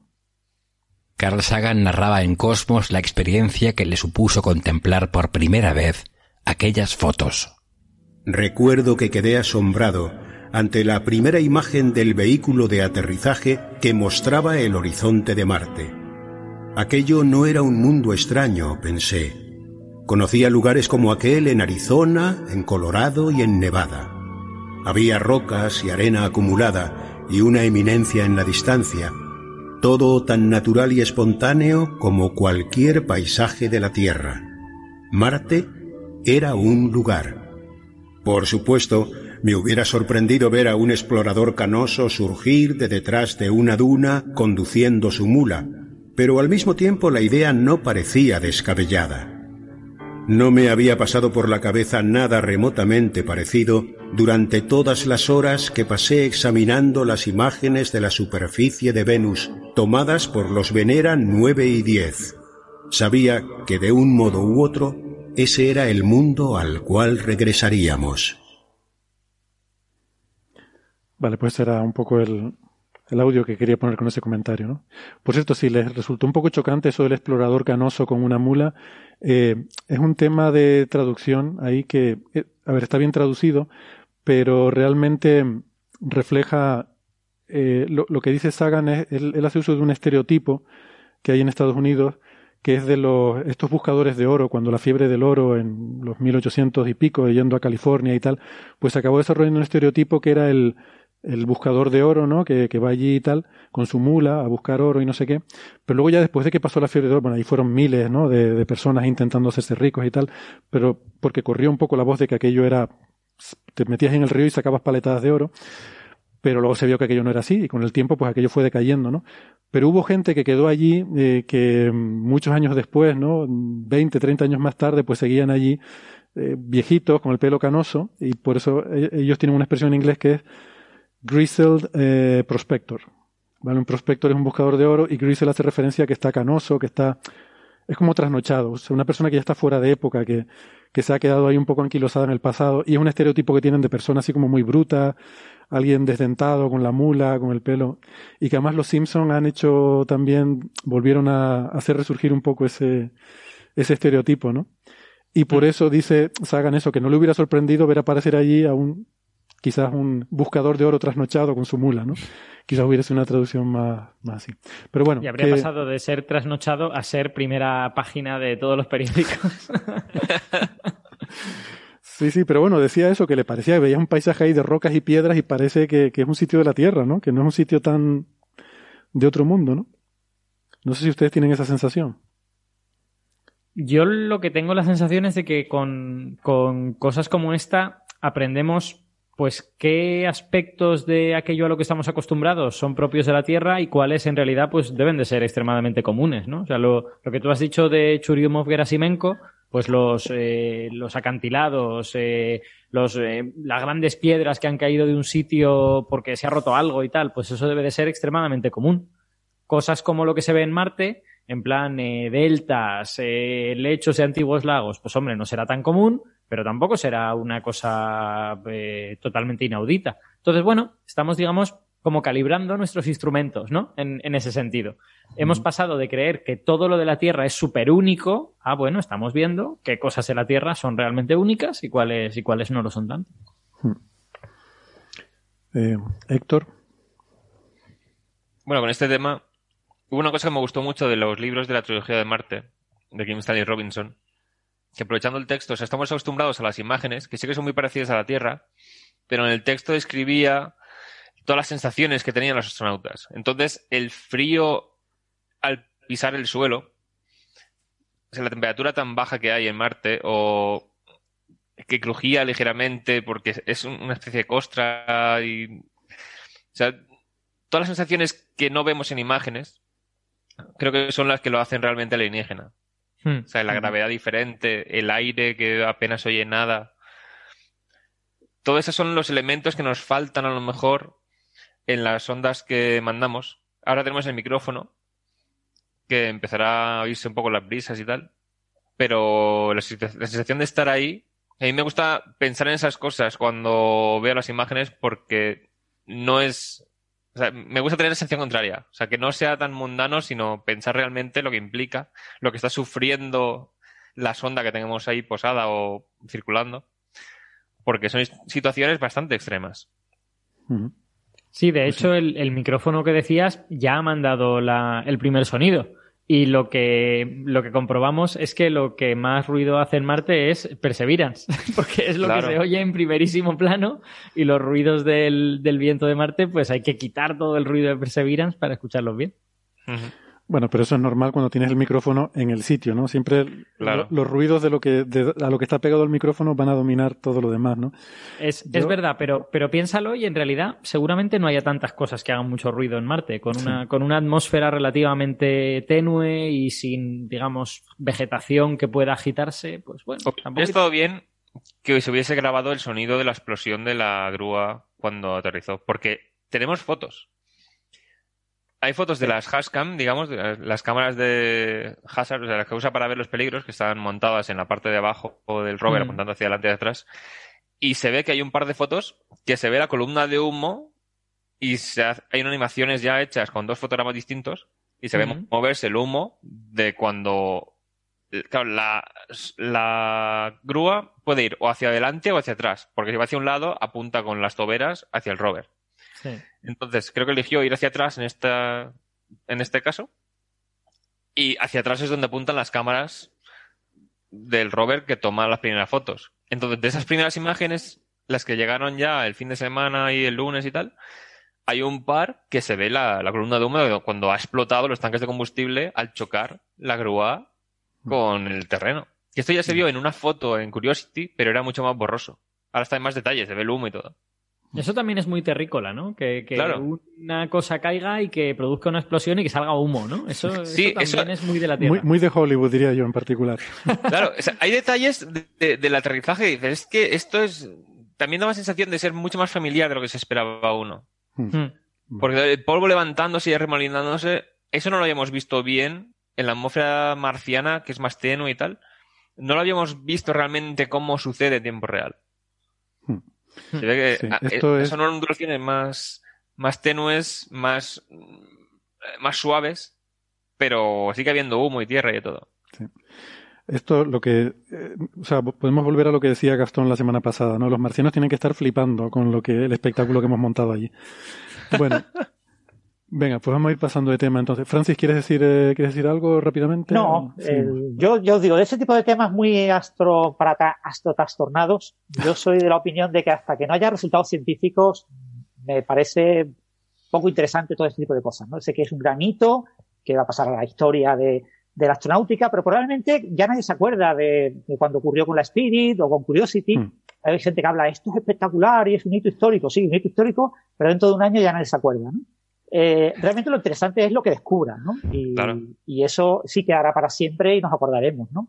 Y- aquí es, o sea, aquí que una cosa que me da, mm, me hace ponerme más serio con este tema es que si hubo vida pasada en Marte, es que esta misión podría descubrirla. Eh, Eso hay veces que me, me doy cuenta que digo, ostras, que siempre estamos diciendo, bueno, puede que hubiese, pero como esta misión va a buscar moléculas solamente o, o signos de habitabilidad, son- nada más, pues no sería capaz de detectarla aunque hubiese.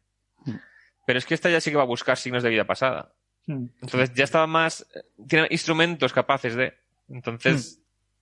Sí, sobre todo cuando, no, cuando recojamos las muestras y las analicemos en tierra, eso Claro. será muy relevante. Faltan muchos años para que ocurra.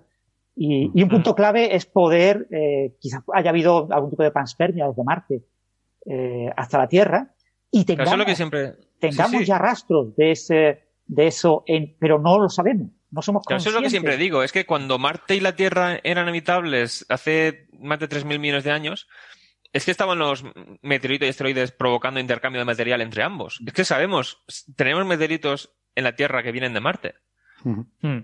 Ujú. Entonces, cuando Marte era habitable, había cambio de material entre Marte y la Tierra. Eso, Mm. para Sí, mí, sí. aumenta mucho la posibilidad de encontrar algo. Lo hemos comentado alguna vez, sí. Bueno, venga, vamos a ir pasando de tema entonces. eh, y para el siguiente tema me gustaría dar la bienvenida a nuestro invitado de hoy, el doctor Javier Trujillo Bueno. Hola Javier, ¿cómo estás? Hola Héctor, ¿qué tal?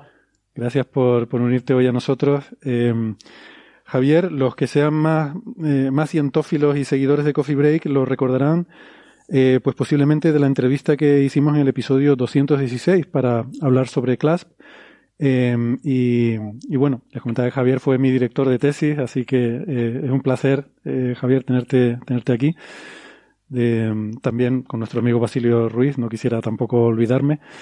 Y, y eso no fue hace tanto, ¿eh? que tampoco piense la gente que, eso fue como quien dice el otro día. Pero, pero bueno, eh, queríamos hablar de, CLASP, eh, CLASP 2, en este caso, el siguiente, el la segunda versión de este vuelo suborbital, porque bueno, se han publicado eh, recientemente los resultados eh, y tú eres pues como el responsable español de esta misión, pues qué mejor que, bueno, ya que estás aquí al lado, que, que nos lo cuentes de primera mano, ¿no? Lo primero, bueno, le quiero referir a los oyentes a ese episodio 216 en que hicimos una entrevista en el que hablamos largo y tendido sobre, sobre este y otros temas de física solar, Eh, pero quizás pues podríamos mm, refrescar un poco la memoria y nos cuentas un poco este, esta misión CLASP, eh, que, eh, de qué se trata, ¿no? Sí, bueno, CLASP es, un, es un telescopio equipado con un instrumento que se llama espectropolarímetro y permite eh, medir la polarización de la luz ultravioleta eh, eh, emitida por el Sol. Y esa luz ultravioleta se origina en las capas externas de la atmósfera solar, lo que llamamos la cromosfera y muy cerca de la base de la corona es un plasma relativamente caliente, por lo tanto la, la- emisión primordial está en el ultravioleta. Y, y claro, para observar la radiación ultravioleta eh, hay que irse mm, por encima de 100 kilómetros de altura. entonces, esto lo puedes hacer o bien con, con, un telescopio espacial que esté dando, por ejemplo, orbitando alrededor de la Tierra, o cuando quieres probar primero un concepto, algo que nunca antes se había medido, pues es mm, mm, una misión de mucho menor coste o una misión suborbital con un cohete sonda, que es lo que hemos hecho. Y estos cohetes sonda eh, se lanzan, bueno, en este caso, eh, estos de la NASA se lanzan además desde la zona de White Sands, en Nuevo México, ¿no? Eh, sí. Sí, bueno, la, NASA tiene un programa para proyectos científicos con cohetes sonda, es un programa competitivo que hay que presentar un proyecto y, es muy complicado que te lo acepten. Bueno, pues tuvimos suerte, lo, aceptaron y es una colaboración entre eh, un grupo en Japón, en Tokio, eh, un grupo de la NASA, eh, del, Marshall Space Flight Center, un grupo en Francia y, el grupo mío aquí en Tenerife, en el IAC. Y la motivación para hacer este tipo de experimentos suborbitales viene de investigaciones teóricas basadas en la física atómica, interacción entre átomos y fotones en presencia de campos magnéticos investigaciones teóricas que hicimos aquí en el IAC hace ya unos 10 años. Eh, eh, en esas investigaciones llegamos a la conclusión de que... Pero, un momentito, antes, de entrar en la, parte teórica, que es donde tu, eh, tu contribución es la, más importante en este tema, por acabar simplemente de explicar cómo funciona la mecánica de, estos vuelos suborbitales que se lanza el cohete, ¿no? llega hasta esta altura de unos 100 kilómetros. No, no, no. 300 kilómetros. 300, kilómetros.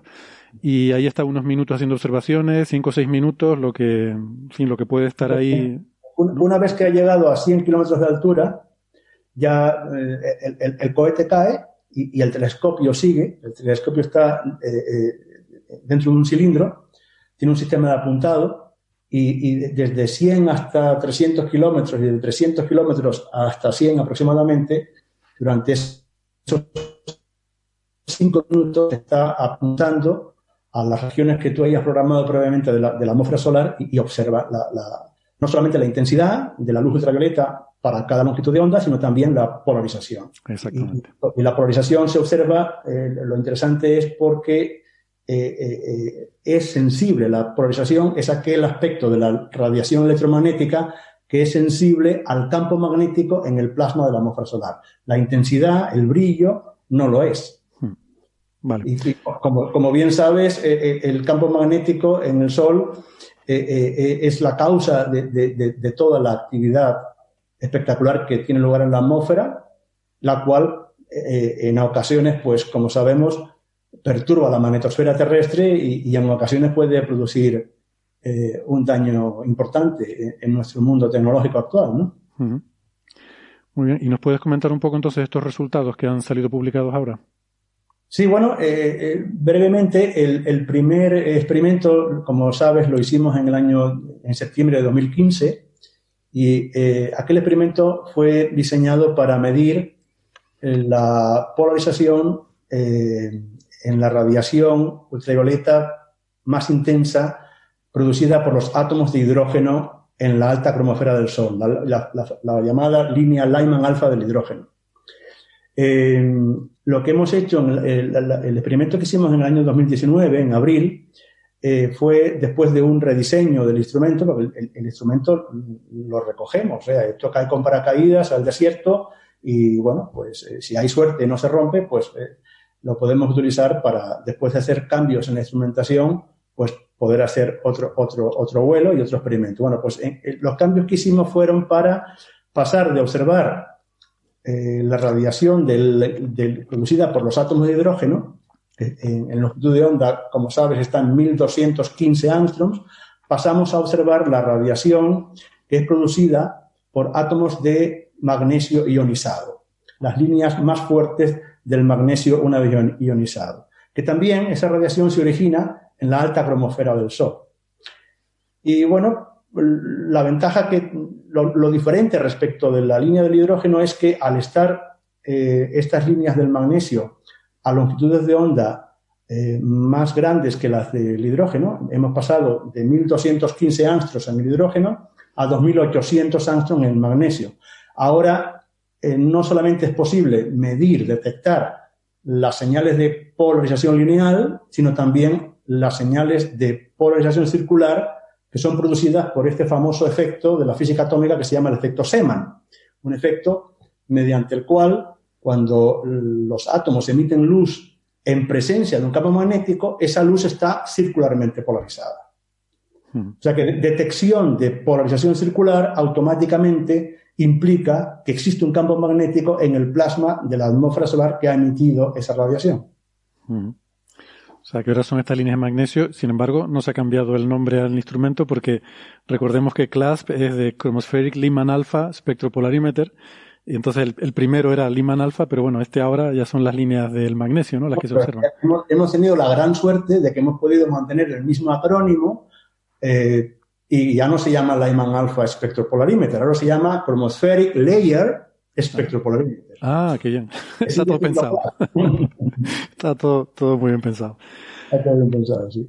Muy bien. Entonces, quizás, quizás, si me permites decirlo, lo, lo, lo, lo, que hemos logrado ahora con este artículo que ha aparecido en, Science Advances es, eh, a partir de la eh, polarización circular que ha medido Class 2, no solamente en las líneas del magnesio, sino también en el mismo eh, rango espectral, alrededor de 2.800 angstroms, hay una multitud de líneas espectrales. Están las del magnesio, están líneas del manganeso neutro, hay líneas del hierro una vez ionizado.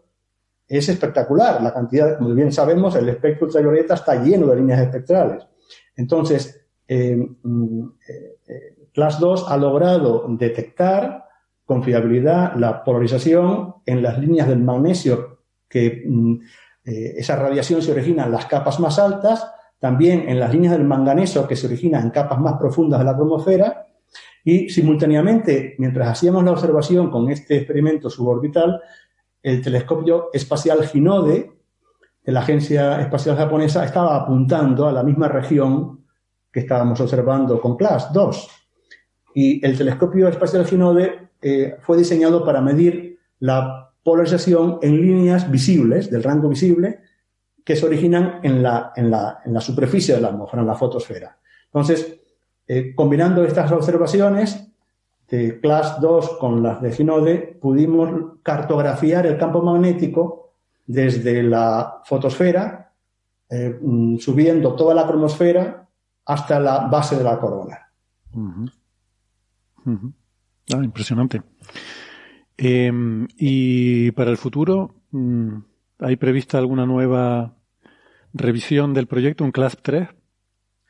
Pues sí, eh, de hecho, hace, de hecho, ayer por la tarde llegó, ya yo, ya lo sabía hace una semana de forma eh, eh, no oficial, a través del, del, director del programa de este tipo de experimentos orbitales de la NASA, pero ayer llegó la carta oficial diciendo que la NASA acaba de aceptar nuestra propuesta para hacer un tercer experimento el próximo año. Y este otro experimento, mm, lo que vamos a intentar hacer, eh, tanto Class como Class 2, eh, lo que hemos hecho es tener siempre apuntando a la misma posición eh, de la atmósfera solar y obtener información a lo largo de aproximadamente unos 200.000 kilómetros, a lo largo de una línea recta en el disco solar. Ahora con Class 3 lo que queremos hacer es, es un barrido para obtener información en todos los, todos los puntos de, de, de, una superficie eh, eh, del Sol, que puede ser a lo mejor tranquilamente pues 200.000 kilómetros por unos 50.000 kilómetros, para obtener información no solamente a lo largo de una línea recta sobre la superficie del Sol, sino en un área, para obtener información de la eh, geometría del campo magnético eh, con mucha mayor eh, eh, perspectiva e información que la que nos da una sola posición. Claro, claro, muy bien. Y por esto estaría previsto también el observar simultáneamente con Ginode para tener también esa multitud de capas. Sí, también queremos hacerlo simultáneamente con Ginode y también con otro telescopio espacial que se llama IRIS, que aunque no fue diseñado para medir la polarización, nos permite medir, nos permite observar con mayor resolución espacial eh, eh, la atmósfera del Sol en intensidad, pero da información de contexto muy importante. Claro, además tiene las mismas líneas en Iris, ¿no? puede llegar también a estas líneas de magnesio. En Aires tenemos también las mismas líneas del magnesio, la misma región espectral, pero Aires no fue diseñado para medir polarización. Claro, claro. Muy bien. Pues suena súper interesante, Javier. Eh, suerte con eso. La, la, idea de todo esto, Héctor, es que eh, ahora que se ha demostrado que estas señales eh, se pueden medir, que entendemos teóricamente los mecanismos físicos que las producen y también eh, hemos logrado demostrar que a partir de esas señales que medimos podemos obtener mapas del campo magnético en la atmósfera solar, ahora el siguiente paso después de CLAS 3 ya no va a ser otro experimento suborbital. El siguiente paso tiene que ser y debe ser estos instrumentos en un telescopio espacial que esté años mm. observando el Sol, porque como puedes imaginarte, en cinco minutos bastante se, se, ha logrado ya, pero imagínate lo que se podrá lograr con, con todos estos instrumentos en un telescopio espacial. ¿no? Claro, claro que sí. Pues, pues muy bien. Tiene, tiene muy buena pinta. Muchas gracias, Javier. Eh, Un placer. Muchas gracias. Por, por, esos resultados y, y, mucha suerte para ese futuro vuelo de, de CLASP. Venga, gracias. un abrazo. Un abrazo. Hasta la próxima. Chao. Chao, chao. Bien. Muy interesante. Sí. Eh, la verdad que hay, hay perspectivas, ¿no? Incluso para eso que decía Javier al final, de que se acabe haciendo un pues es un satélite, un, un, telescopio espacial propiamente dicho, ¿no? Que, que, esté ahí tiempo observando y nos puede dar variabilidad temporal también, ¿no? No solamente un ir allí y, y tener un, un, snapshot, ¿no? una foto. Claro, es, decir, bueno, es muy limitado con un cohete. Claro, claro. Sí, como decía Javier al principio, pues estas cosas están bien para probar probar cosas, ¿no? Por ejemplo, estas líneas no se sabía si tenían polarización, si se podía medir, si tenían algo o no, porque desde tierra no se puede mm. saber, ¿no? Entonces, bueno, tiras un cohete sonda de estos y, y, bueno, pues ya, ya está demostrado que sí y que además se puede, se puede hacer ciencia con ellos, ¿no? Y, claro, bueno, la, cosa, la, cosa, es que conseguir financiación para lograr poner en órbita un claro. satélite, pues eso ya es hmm. mucho más dinero y habrá que habrá que conseguir los apoyos adecuados, ¿no? Sí, a veces eso... para los apoyos dirán, pero esto lo has probado, a ver si funciona. Claro. Entonces, lo del cohete sirve para eso. Exacto. Hay gente que lo que hace es poner un globo estratosférico Hmm. y poner los instrumentos a gran altitud y los prueban así, como fase anterior a hacer un satélite. Sí. Uh -huh, exactamente. Eh, y porque no es solo observar y que se pueda ver algo, sino es también que sepas interpretar lo que ves y que puedas hacer ciencia con eso, ¿no? Porque claro. Ese, ese, es otro problemón que de hecho es más bien la, la, contribución de la parte española y la contribución de Javier es justamente eso, cómo interpretar esas señales y cómo sacar algo de algo científico de ahí. Uh -huh.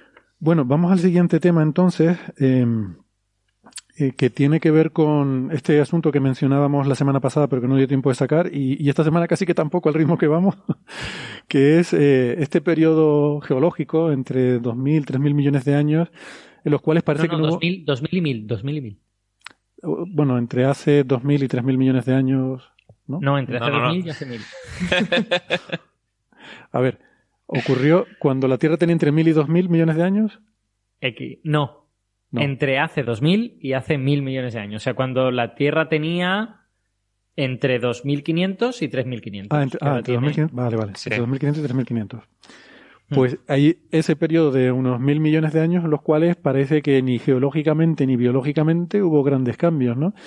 Y entonces, bueno, pues Alberto eh, ha estado leyéndose por ahí un paper que parece que la cosa es más interesante que, que simplemente esta, esta visión así que podemos tener en mente, ¿no, Alberto? A mí el paper me ha gustado mucho porque creo que, eh, digamos, empieza a arrojar un poco de luz sin arrojar toda la luz que quisiéramos. Antes que nada, perdona, esto, esto, se publicó donde en Nature era, ¿no?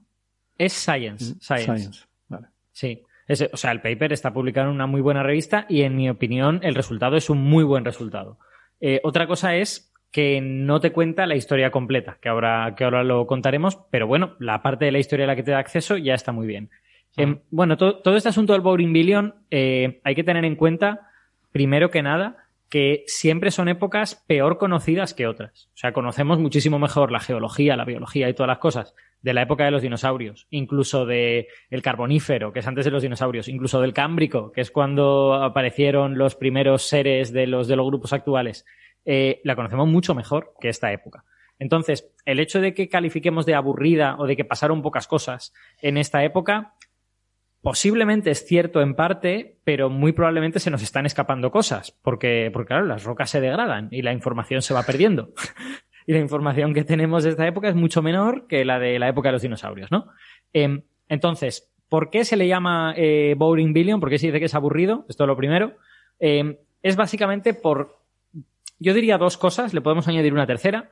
Eh, la primera es que no hay evidencias de eventos geológicos muy intensos en esa época.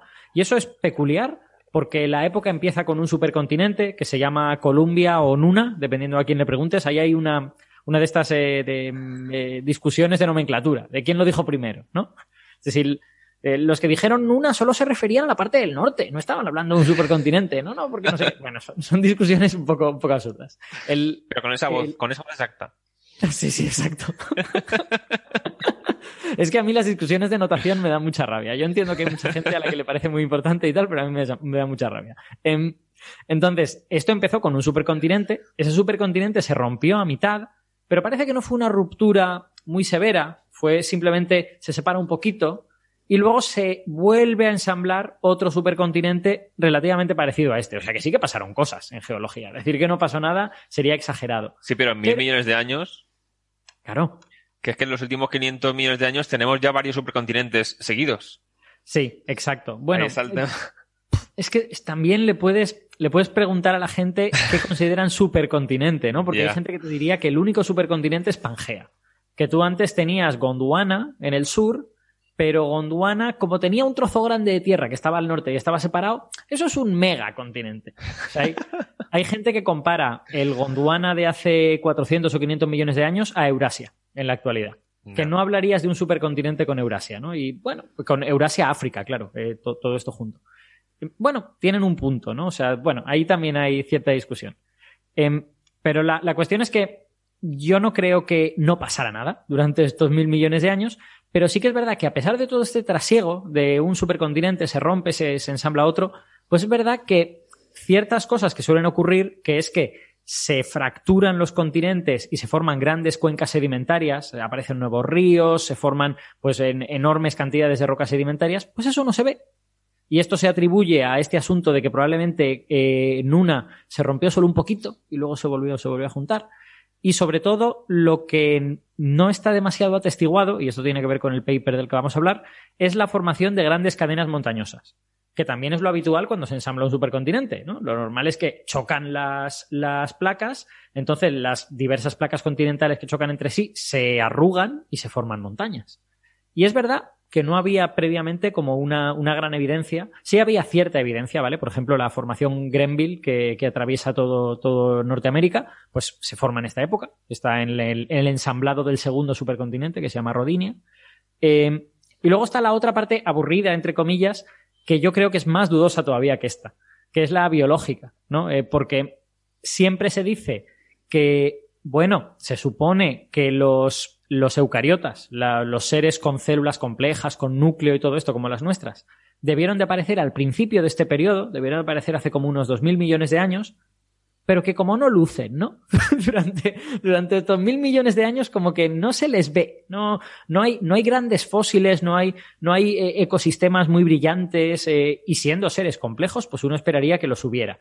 Entonces, claro, la pregunta es, eh, ¿no los hay porque no hemos encontrado los fósiles todavía? o no los hay porque realmente esos ecosistemas no existieron, ¿no? Y esa es una pregunta, yo, en mi opinión, muy, muy relevante.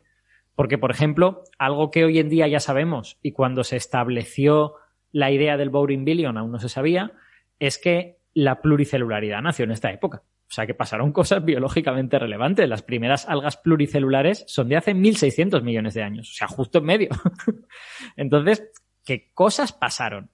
Entonces, la pregunta es, ¿pasaron pocas? o pasaron más de las que creemos y no tenemos mucha, mucha evidencia? Bueno, pues este artículo que se ha publicado en Science apunta un poquito en la primera dirección. Da, una razón por la cual, digamos, podría haberse eh, ralentizado el ritmo biológico durante toda esta época. Y esa razón es que verdaderamente no solo no tengamos evidencia de la formación de montañas, sino que no se formaron montañas. Esta es un poco la tesis del artículo.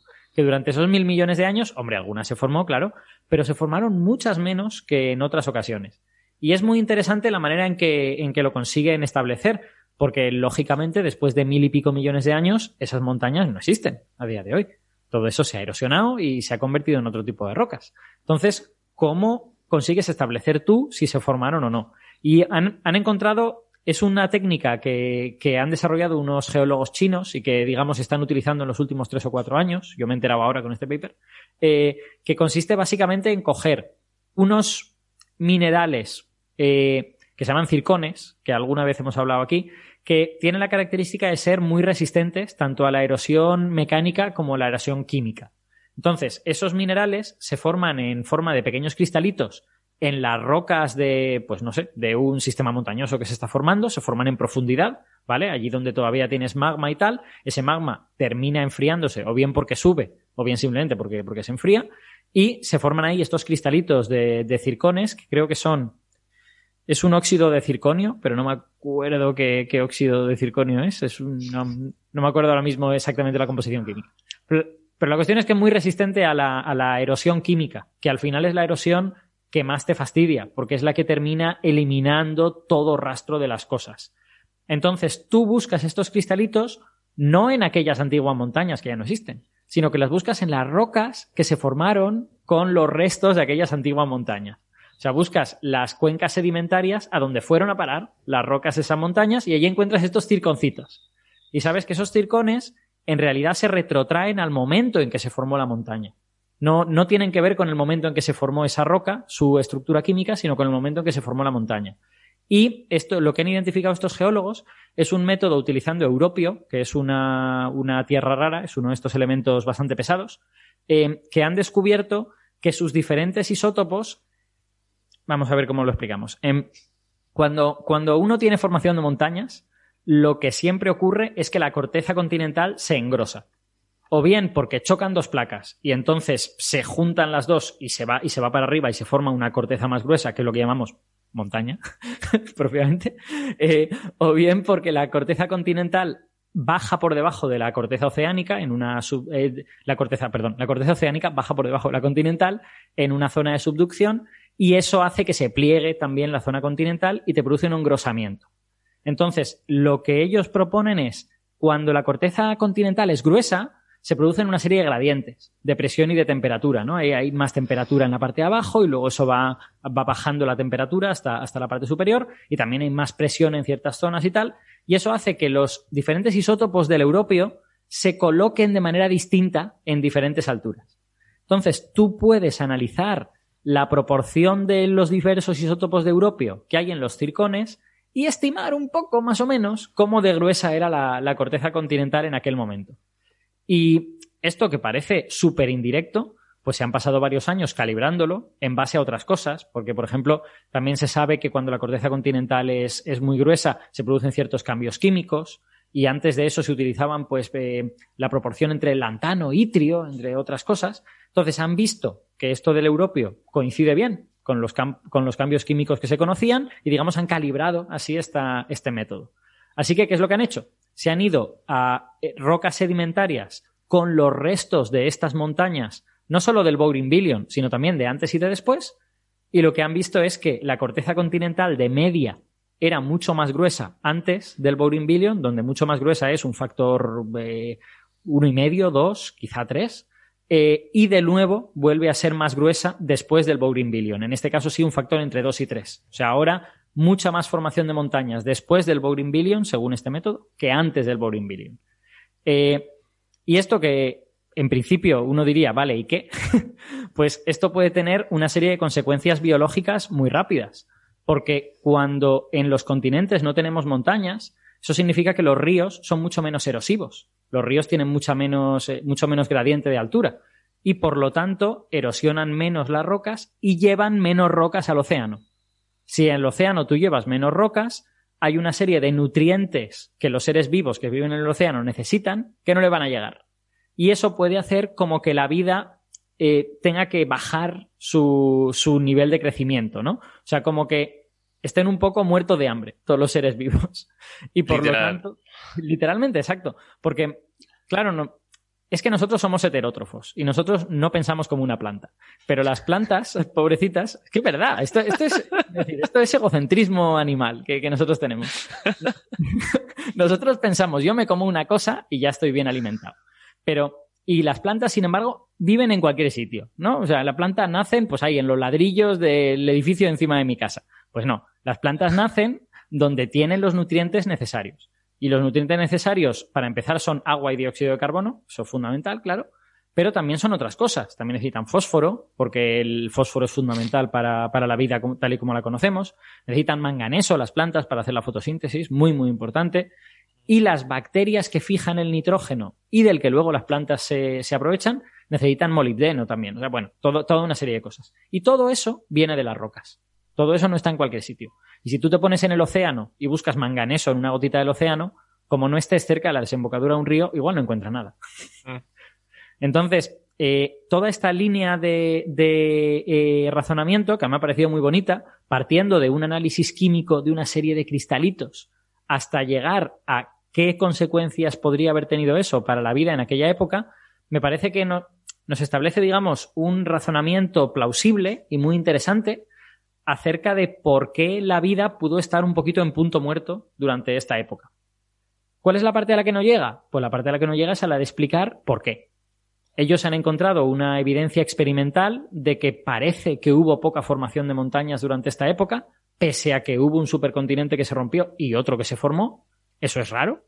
Habría que encontrar, digamos, un modelo geodinámico que permitiera explicar esto y la gente está en ello, o sea, eso- esos modelos existen, pero eh, esta, digamos, es una evidencia experimental de que efectivamente este problema, entre comillas, sucedió durante estos mil millones de años. Ahora nos toca tratar de entender por qué.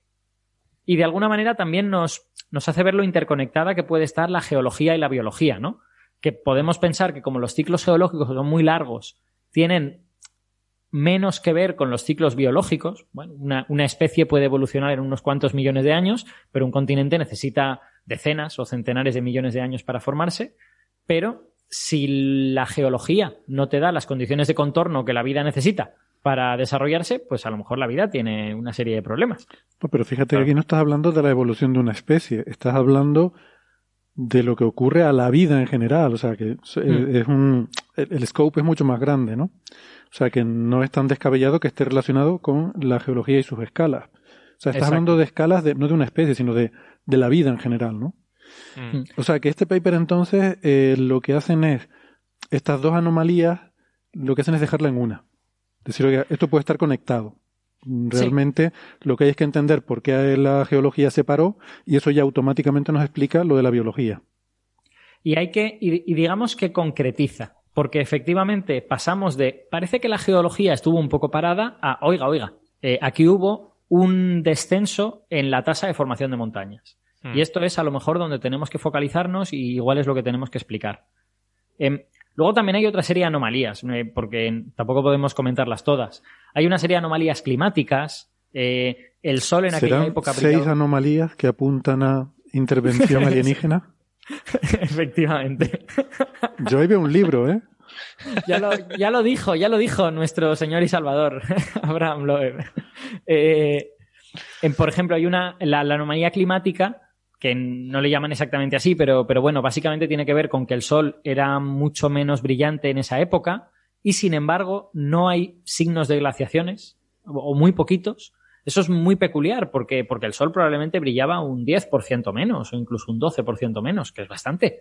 Y no hay ningún signo de glaciaciones y es como problemático de explicar con los, con los modelos que conocemos. Es posible que se deba. Perdona, si la gente busca la paradoja del sol débil, Sí. eh, es, uno, es un problema clásico de, de la astrofísica, geología, este tipo de Mm. cosas, ¿no? De- Porque en Marte también ocurre. y además creo que Sagan fue uno de los que estuvo dando la lata con eso y publicando artículos Mm. sobre ese tema.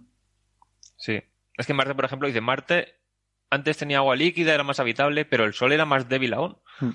O sea, debería ser menos habitable que ahora. Entonces, ahí está el tema. Al final va a resultar que las atmósferas son más importantes que, que la, Eso es. Que la zona de habitabilidad. Es que en, en- en realidad el problema de Marte y el problema de la Tierra cuando es muy joven se medio salva, la gente se, se tranquiliza a sí misma, diciendo, no, es que eran atmósferas muy reductoras, por lo tanto estaban llenas de metano, y como el metano produce mucho efecto invernadero, pues así nos medio salvamos. Pero para el Boring Billion ya no te vale tanto, porque en principio eh, tú, has vivido, tú has vivido una etapa antes del Boring Billion de 400 millones de años en donde había bastante oxígeno en la atmósfera, había como una tercera parte de lo que hay ahora.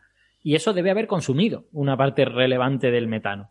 Sí. Eh, ah, es verdad que otra anomalía más es que durante el propio Boring Billion la cantidad de oxígeno es súper difícil de interpretar. Eh, en plan de que el fondo del mar aparentemente no había oxígeno, en la superficie del mar parece que depende de dónde mires, en la atmósfera depende de en qué época mires. Entonces, yo creo que no entendemos del todo bien cómo, cómo era la atmósfera y cómo era la química de la Tierra en esa época. Pues sí, ese es un buen resumen. Claro. Sí. En cuanto Bueno. a la causa, creo que decía en el paper algo así como que el supercontinente hacía una especie de como de aislante en un sitio Hmm. y se calentaba más el manto por ahí y estaba más fría la corteza oceánica, algo así decía, ¿no? Exacto, hay, hay una serie de modelos eh, geodinámicos que permiten apuntar en cierta dirección. El problema es eh, eh, probar o refutar esos modelos geodinámicos. O sea, Claro. al final, mi sensación es que primero tendremos que calibrar los modelos geodinámicos con cosas que conocemos mejor, como por ejemplo Pangea, Gondwana, o sea, cosas más recientes, y luego, pues ver a ver cuán enca- cuánto encaja eso con lo que sabemos de estas épocas. Y con un poco de suerte, también aprender más sobre estas épocas, que se publica todos los años, ¿eh? O sea, por ejemplo, en China, eh, China tiene dos cratones, China del norte y China del sur, que estaban separados en aquella época, y su ensamblaje, de, de una manera y de otra, tiene que ver con la formación de estos continentes. O sea que toda esta ciencia que está floreciendo en China va a aportar cosas al, al conocimiento de esta época. Bueno, eh, si quieren vamos a ir pasando de tema porque además creo que Vale. Alberto se tiene que ir pronto, si no ya, ¿verdad Alberto? Eh, ¿Cómo vas? Me puedo quedar un poquitín más, no, no pasa Se puede nada. quedar un poquitín más, vale. Yo quería Eh, comentar una cosilla de este tema, que es, tenemos en cuenta muchas veces para el tema de astrobiología, que decimos, bueno, la Tierra estuvo miles de millones de años la vida solamente unicelular y sería indete- indetectable desde fuera porque en la, en la superficie no se podía poner y tal. Mm. Entonces, puede que no sea inevitable que haya tantísimo tiempo entre el inicio de la vida y la conquista terrestre, digamos. O sea, si no hubiera habido esta, este periodo de mil millones de años de pocos nutrientes, a lo mejor podría haberse acelerado todo mucho más. Lo, lo suelto así como...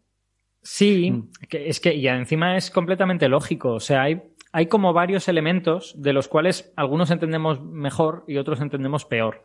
Mm. Eh, de los que entendemos mejor es que probablemente es difícil que la vida pluricelular compleja exista sin oxígeno. Porque Claro. no hay tantísimas maneras de como em, em, em, darle combustible a la vida y el oxígeno es una de las químicamente más eficientes. Entonces, si tú vives en un planeta que los, eh, los productores producen oxígeno, pero el planeta se lo come porque, por- Claro. porque se queda en las rocas o algo así, pues no está para la vida, no está disponible. Eh, a lo mejor eso es en parte lo que pasó en esta época, pues no estamos muy seguros. Y luego la otra cosa es realmente cuánto tiempo tarda la vida en ser compleja. Porque, claro, los eucariotas nacen en el momento en que nace el núcleo atómico y hay mitocondrias dentro de las células. Claro. Pero, ¿cuánto tarda en formarse todo lo demás? O sea, Es que eso va a tienes- depender del contorno muchísimo. O sea, Claro. Eh, ¿cuándo les, es que- es, ¿cuándo les es favorable que eso ocurra? Si no les es favorable, puede pasar mucho tiempo, pero que no, no tenga... O sea, no suponga una ventaja evolutiva. Mm, que lo que quiero decir es que la, la célula compleja es mucho más que núcleo y una mitocondria. Es un Claro. montón de cosas más. Y esas cosas estaban ya al principio o tuvieron que hacerse. Y a lo mejor durante todo este tiempo en realidad había una evolución bioquímica muy importante Claro. que no ha quedado fácilmente registrada. Pues eso yo, es yo solo pienso siempre con esta época que la mayor parte de los cambios evolutivos son a nivel molecular. Mm, Entonces, toda la complejidad, toda la maquinaria de interior de las células, que es increíblemente compleja, eso tiene que haber evolucionado también. Entonces, todo eso puede estar pasando mientras que la morfología del ser vivo apenas cambia porque es una bacteria o algo así, mm. pero por dentro puede estar habiendo revoluciones Mm. que no, no son tan llamativas, digamos, no son tan espectaculares eh, visualmente. Exacto. Eso es Luego, por otro lado, tienes evidencias que se oponen a este argumento un poco, que son el hecho de que ciertas algas ya eran pluricelulares hace 1.600 millones de años. Hay unos fósiles muy parecidos a algas rojas actuales. Y hay una serie de seres de hace más de 2.000 millones de años, los seres de Fransville, los seres de Stirling, eh, que parecen pluricelulares. Son fósiles súper difíciles de interpretar porque son cosas muy antiguas y blandas que han quedado registradas en, un fósil, pues porque hemos tenido la chiripa de que, de que quedara una cosa blanda registrada. Eh, y son, es muy difícil saber si esos son colonias de seres unicelulares que, bueno, estaban juntos pero no se hablaban mucho, o si eran realmente un ser pluricelular. Eh, entonces, cabe la posibilidad de que la pluricelularidad ya estuviese lista hace dos mil millones de años y que se frustrara por algún motivo, quizá relacionado con toda esta estasis de la geología o algo así. Eso, es una posibilidad perfectamente abierta. También es, también es posible otras cosas. Eh, yo creo que lo peor es que sabemos muy poco. Claro. y que con un registro mejor tendríamos una idea más clara de cuáles son las preguntas correctas, en realidad. Así que hay que inventar la máquina del tiempo. Exacto, efectivamente. E irnos a, coger fango, que es donde estaban todos estos seres, ir allá a recoger barro. la, filogenia molecular acabará obteniendo reconstrucciones muy buenas. Ahora mismo es complicado hacer buenas reconstrucciones y en general, cuando se construyen árboles filogenéticos, se trabaja con pocas proteínas, o, eh, eh, pero en el momento en el que las técnicas bioinformáticas y el avance de los ordenadores sea suficientemente bueno para hacer una filogenia asociada a organismos completos, mm. a decenas de miles de proteínas, podremos tener un trazado muy bueno de cómo molecularmente ha ocurrido la evolución de la vida. ¿no? Sí, hoy en día eso lo podemos hacer bien con eh, moléculas concretas, yo que sé, la hemoglobina, ciertas eh, eh, enzimas muy relevantes en humanos tienen un buen trazado de cómo han provenido de, de nuestros ancestros. Pero hacer eso a escala global es mucho más difícil, pero acabará siendo posible y obtendremos ese resultado sin necesidad de restos fósiles. Los restos fósiles nos permitirán marcar ciertos hitos en el tiempo pero tendremos una muy buena evolución de cómo han, sobre todo cómo han evolucionado los procesos metabólicos. Sí. Mm.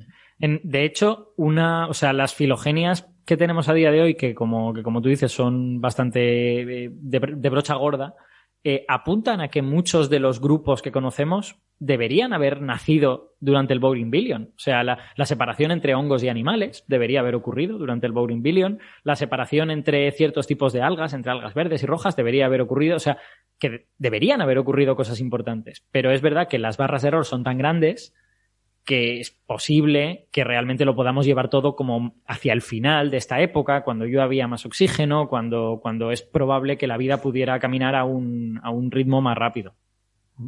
Y bueno, y hay que recordar también que el reloj molecular que se utiliza para datar los árboles filogenéticos eh, usa la hipótesis de que el ritmo de mutaciones es constante, lo que obviamente puede no ser cierto en entornos muy muy conservados durante mucho tiempo, como ese mm. Boring Billion, podrían ser, sería el, millardo aburrido, ¿no? El Boring Billion. Eso es, eso es. En español. Sí. Sí, puede ser. Yo, yo creo que máquina del tiempo no llegaremos a tener, pero la forma seguramente la que estudiaremos esto bien será cuando veamos vida en un montón de sitios diferentes, entendamos cómo la vida se forma y evoluciona suficientemente bien como para hacer simulaciones. Entonces podremos coger todo lo que hay en la Tierra y meterlo ahí en, podremos hacer inversiones de la vida y reconstruir la historia pasada sabiendo bien cómo, cómo funciona, ¿no? No sé, no sé qué tardaremos más. Si lo que tú dices, lo que dice Francis de los relojes moleculares, o, directamente tener fósiles de todo. A lo mejor casi es, casi llegamos antes a tener fósiles de todos. Nunca se sabe. Bueno, em, a ver, em, Héctor, siguiente tema. Mm, Vamos a ver, eh, Alberto nos tiene que dejar pronto, no sé si ya o, cuando sea. Eh, yo tengo una charla dentro de una hora y Francis creo que tiene clase dentro de media hora. Eh, ¿Crees que en un ratito... Nada presión, Héctor, ¿eh? Cero presión. cero presión, exacto. ¿Nos puedes contar lo de la que se ha montado con Cygnus X1 en un, en un ratito breve? Creo que sí. Pues a ver, básicamente, Cygnus X1 fue el primer agujero negro que se descubrió que se hizo precisamente con un cohete, porque se midieron rayos X. Se hizo con un cohete el descubrimiento, no el agujero negro. Claro. O sea, se descubrió con un cohete porque la atmósfera absorbe los rayos X. Entonces, eh, hace falta ir al espacio para detectar los de fuentes astronómicas. Entonces, ahí fue cuando se vio que había una fuente de, de, rayos X que no se sabía muy bien qué era y coincidía. O sea, viendo ya con más observaciones, viendo que la estrella de la que parecía provenir tenía un movimiento Doppler hacia nosotros y alejado, que describía una órbita con otro objeto invisible, ya se vio que había un agujero negro que sería, consistiría en un sistema binario de una estrella más masiva que murió antes, colapsó el núcleo en agujero negro, y la estrella menos masiva, aunque también sigue teniendo muchísima masa, quedó cerca. Entonces, esta estrella que permaneció más tiempo, ahora está llegando al final de su vida, se hincha y parte de su materia cae al agujero negro junto a lo que está orbitando. Entonces, la materia al calentarse tantísimo es la que emite los rayos X que detectamos. Entonces, es un sistema bastante conocido porque es el que más tiempo lleva estudiándose. Y se pensaba que el agujero negro tenía una masa de, no sé si era en torno a 16 o 14 veces la masa del Sol. Me suena 14, tengo en mente ese número, pero no sé si Sí, se habrá creo- actualizado. Creo que igual estoy 16 o algo así era a lo mejor la de la estrella. Ah. Bueno, el caso es que lo que se ha visto ahora, que ya llevaba un tiempo viéndose que la estrella en sí tenía un, como más brillo del que... o sea, el brillo no coincidía con lo que se esperaba de ese tipo de estrella. Y ahora se ha visto tanto con Gaia, que puede medir la distancia a estrellas con mucha precisión, tanto como en un estudio nuevo que han hecho, que el sistema está más lejos de lo que se pensaba. O sea, han medido la emisión de radio del agujero negro, que también emite por los, los chorros de materia relativista que manda al espacio al, por los campos magnéticos del disco de acreción y tal. Han usado una serie de telescopios a lo largo de todo Estados Unidos, incluyendo Hawái. Combinando esas señales se puede obtener muchísima precisión en el apuntado. Hablamos de microsegundos de arco. Y combinando eso con observaciones cuando la Tierra está en una parte de la órbita y la opuesta para hacer la paralaje, han conseguido determinar la distancia con mucha mayor precisión que antes. Tanto la distancia como los parámetros orbitales del sistema, porque se puede ver moverse con la precisión que tenemos. Y les sale que el agujero negro tiene unas 21 veces la masa del Sol. O sea que es mucho más. Y la estrella compañera tiene también unas 40 veces la masa del Sol. O sea, tanto el agujero negro como la estrella son más masivos de lo que se esperaba. ¿Y eso ¿Qué ocurre? explica el brillo de la estrella? Sí, ahora ya también. hay temas con la metalicidad, porque la estrella tiene elementos que no debería tener, o sea, elementos más pesados, pero se cree que cuando murió la estrella que dio lugar al agujero negro, o cuando estaba en sus últimas épocas, claro, al hincharse, las estrellas binarias de este tipo suelen tener una etapa de, se llama de cobertura conjunta, algo así. Entonces, la estrella que era menos masiva, cuando la más masiva se hinchó, pues le, le arrancó las capas exteriores de hidrógeno, claro, le robó material o dispersó material. Entonces, material que había surgido por fusión de elementos en la estrella más masiva, acabó en la atmósfera de la otra. Entonces, no es que la estrella tenga en, en todo su interior una cantidad de elementos pesados mayor, sino que estarían encima y no afectarían Y- y tanto puede a su ser, composición. su- supuestamente habría explotado como supernova. Puede ser que ahí también. No se- está claro, Ajá. Porque hay estrellas muy masivas que no llegan a estallar como supernova. Mm, Pero eso se piensa que son pocas, ¿no? O sea que. por Sí, pero en este caso están sospechando que fuera el caso, porque las propiedades de la estrella que permanece y las del sistema en sí, o sea, parece que el agujero negro tiene una rotación que con la nueva distancia también llega a ser altísima. Es una velocidad casi el máximo que podría tener un agujero negro rotando. Mm. ¿Qué sucede? Estas estrellas viven muy pocos millones de años. Entonces, por caída de material, no ha podido ganar tanto momento angular en el tiempo de vida que podría existir como máximo. Entonces, se piensa que esa rotación la ganó en el colapso del núcleo de la estrella. Entonces, ¿qué sucede? Tiene que tener la estrella ya una rotación en el núcleo bastante alta. Entonces piensan que durante su evolución hubo una época en que estaba ya con acoplamiento de marea y en los cinco días o así que dura la rotación en completa, el núcleo también estaba rotando a esa velocidad. Y luego al colapsar, por conservación de momento angular, aumentó mucho más.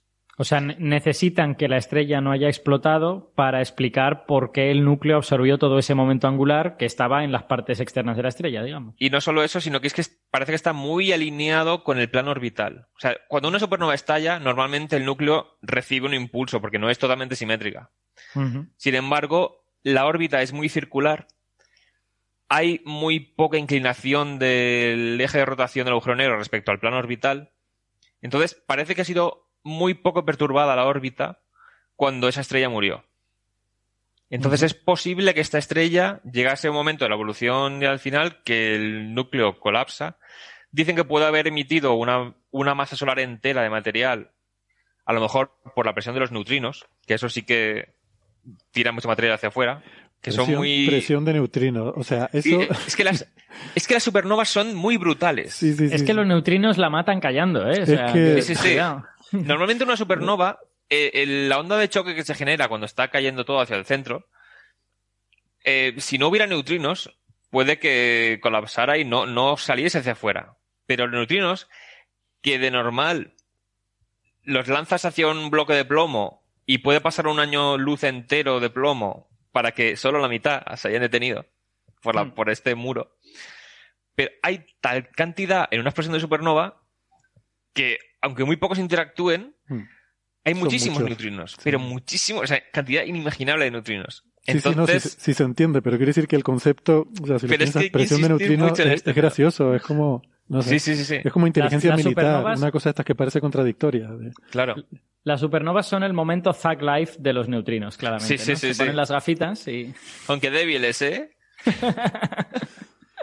Entonces, claro, piensan que, o sea, para explicar la contaminación de materiales más pesados en la atmósfera de la otra estrella, piensan que en torno a una masa solar o así sí que salió hacia afuera cuando la estrella murió. Pero, o sea, Cygnus X1 es un agujero negro que podía haberse formado sin supernova. Eh, el núcleo de la estrella colapsando sobre sí mismo cuando las capas exteriores ya a lo mejor habían sido expulsadas por interacción con la estrella compañera y tal. Pero sí, o sea, esto está haciendo que haya que replantearse cosas porque es un agujero negro de muchísima masa. O sea, se pensaba que las estrellas de, esa, de ese tamaño, de esa masa, perdieron una cierta cantidad de su masa por vientos estelares al final de su vida. Entonces ahora es como que tienen que tienen que perder un tercio menos o incluso tres veces menos de lo que se pensaba según el tipo de evolución estelar que hizo. Y esto, claro, tiene implicaciones para el tema de las ondas gravitacionales, porque Hmm. se están encontrando agujeros negros al- en las colisiones que ya son de por sí de mucha masa inicial. Que decíamos, esto es difícil formarlo con estrellas.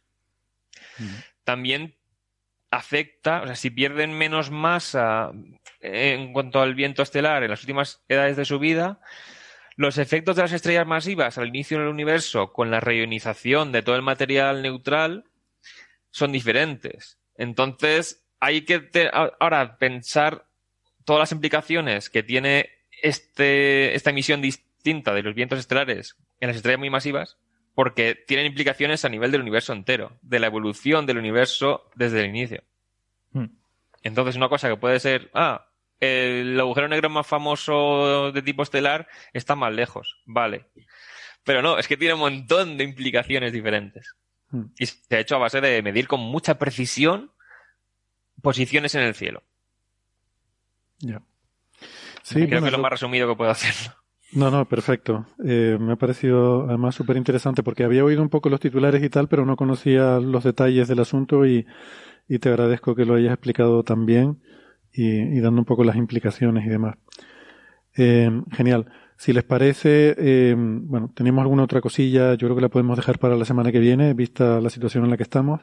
Y me da apuro no coger preguntas hoy, vamos a coger un par de ellas, eh, ¿vale? Un par de ellas rapiditas. Alguna de estas sobre multiversos y, y entrelazamiento cuántico, y cosas así sencillitas, venga. Vayan Hasta que se preparando vaya Francis, multiversos y cosas de esas. Y luego ya. Exactamente. Vamos allá. Bueno, ten- tengo el cursor hoy del ordenador que me, me está fallando como una escopeta de feria. Porque tengo, no sé qué le pasa, que lo tengo colapsado. Debe estar haciendo alguna actualización o algo. Bueno. Bueno, no pongo entradilla ni nada. Vamos a, a ver si hay preguntas en el chat de YouTube en directo. Por cierto, saludamos a todos los amigos que nos están eh, que nos están siguiendo en el directo.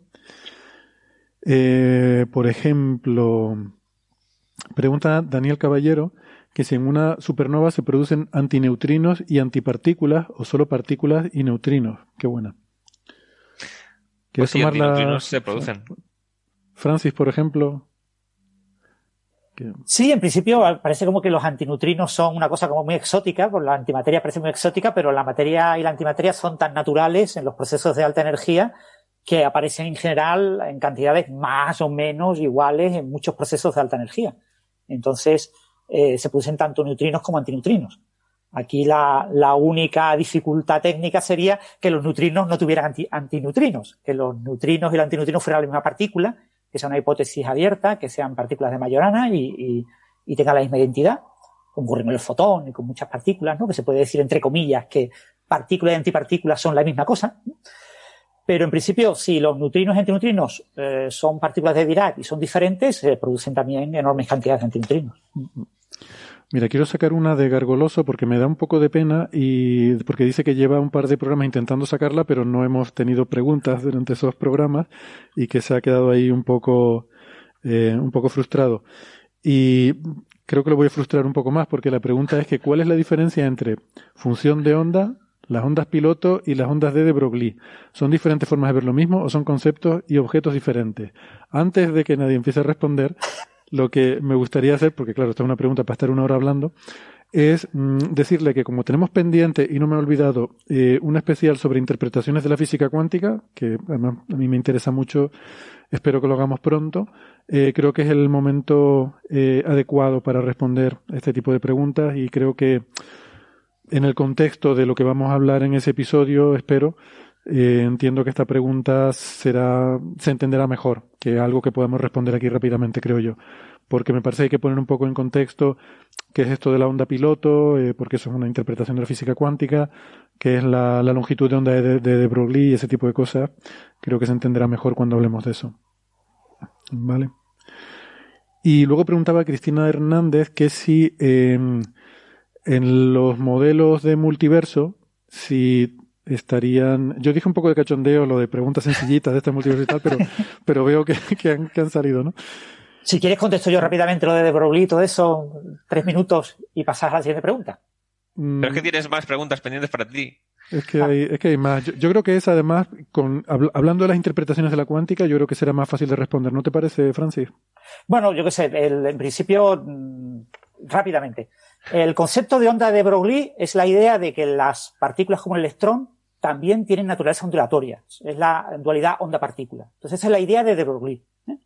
Eh, a esa onda, cuando la convertimos en una ecuación de onda, es lo que hace Rödinger, introduce el, el concepto de función de onda. La función de onda describe la distribución de probabilidad de un observable asociado a estas ondas físicas que dice de Broglie de manera filosófica que tienen que existir.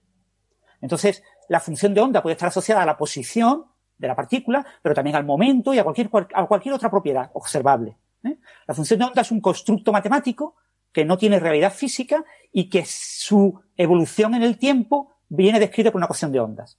¿Qué es la interpretación de la onda piloto? La interpretación de la onda piloto de de Broglie y Bohm es la idea de que la función de onda de Schrödinger es un objeto que no es físico porque es una ecuación, es una función en variable compleja. Es un número que tiene parte real y parte imaginaria, tiene raíces cuadradas de números negativos. Claro, si tiene parte real y parte imaginaria, yo puedo partir la función de onda de otra manera. Puedo partirla en módulo y fase. El módulo es la, eh, es la parte imaginaria al cuadrado más la parte real al cuadrado, todo raíz cuadrado y la fase es el ángulo entre la parte imaginaria y la parte real. Bien, pues si yo parto la función de onda en módulo y en fase, resulta que el módulo y la fase vienen descritos por ecuaciones hidrodinámicas, ecuaciones como las de los fluidos. Y hay como una onda fluida que se mueve y una fase en esa onda. Bien, pues la interpretación de onda piloto de de Broglie y Bohm es básicamente de Bohm, pero la aceptó también de Broglie, es que eso es una eh, buena descripción de la naturaleza de la mecánica cuántica, de las funciones de onda. Las funciones de onda eh, tienen una descripción en amplitud, que es esas ondas ficticias, y esas ondas ficticias propagan lo que es la fase que representa una especie de partícula que va como eh, haciendo un surfer, ¿no? Surfeando esa ola ondulatoria. Entonces, tú coges la función de onda, que es compleja, y en lugar de partirla en parte real y parte imaginaria, la partes en módulo y fase y tienes la interpretación de la función de onda piloto de de Broglie desde el punto de vista matemático, es una manera de escribir la ecuación de Redinger. Nada más. Hay vídeos por ahí en YouTube que seguro que a Francis le ponen mucho de los nervios en los que se ve una onda con una bolita encima saltando y que eso es una, una representación visual de esta interpretación, ¿no? Son las, una gotas danzantes. Las, las, gotas danzantes, coges una, una lámina de fluido en, en, cualquier objeto, la pones a vibrar en vertical y ahí pones pequeñas gotas del mismo fluido y las gotas van rebotando y se mueven y así puedes hacer ciertas trayectorias y ciertas dinámicas ondulatorias, porque las ondas en el fluido en la primera aproximación son ondas lineales y puedes simular ciertas cosas. Pero ahí no puedes, por ejemplo, ni entrelazar, ni hacer experimentos de Bell. Todo eso nadie ha sido capaz de hacerlo. Pero sí tienes experimentos parecidos al experimento de la doble rendija. Y bueno, venga, y si quieren por terminar, eh, lo que decía, preguntaba Cristina Hernández que si eh, con la interpretación de muchos mundos los universos post-inflacionarios deberían estar entrelazados entre sí. Te la voy a dejar también, Francis, que hoy has hablado menos. En principio no, en principio no, no hay no hay necesidad de que estén entrelazados. El, el, el Tendrían que haber interactuado, ¿no? Para que estén entrelazadas dos partículas tienen que haber interactuado. Claro, en, la, la, en el, el, multiverso inflacionario tú tienes un falso vacío que fluctúa y diferentes fluctuaciones te producen diferentes universos burbuja. Entonces, que esas fluctuaciones tengan un origen común, es decir, que haya una fluctuación que da lugar a dos fluctuaciones separadas, eso sí daría lugar a dos universos entrelazados entre sí, eh, tú tienes que tener un mismo objeto que genera dos. Si tú no tienes un objeto que genera dos, si lo que tú tienes es un falso vacío, que en principio está distribuido, entre comillas, espacialmente en ese perespacio, y tienes fluctuaciones, en principio, independientes entre sí, pues son eh, aleatoriamente independientes, no tiene por qué haber entrelazamiento. Hmm. El entrelazamiento requiere que el origen sea común. Después tú las separas y mantienes ese origen común. Ellos saben de alguna manera que tienen el origen común. Pero si no tienes un origen común en espacio y tiempo en la misma región, eh, entonces en principio el universo inflacionario, eh, el multiverso inflacionario no implica origen común a todas las fluctuaciones. Muy bien, estupendo. Pues y, además, y, además habría que añadir que el, verlo en la interpretación de muchos mundos no cambia nada respecto de si están entrelazados o no. Es una interpretación, por lo tanto, si están entrelazados, lo están en esa interpretación y en todas las demás. O sea que. Exactamente. Y, como, y si no lo están, pues no lo están. Exactamente, correcto. La interpretación de muchos mundos es simplemente lo que pasa cuando hacen una medida sobre algo, ¿no? Y no independientemente de que sea multiverso o no. Sí, incluso la, idea de la, de la interpretación de, muchos mundos, es la, clave de esa interpretación, es que no hay medida. Nadie mide. El proceso es siempre la ecuación de Rodinger evolucionando.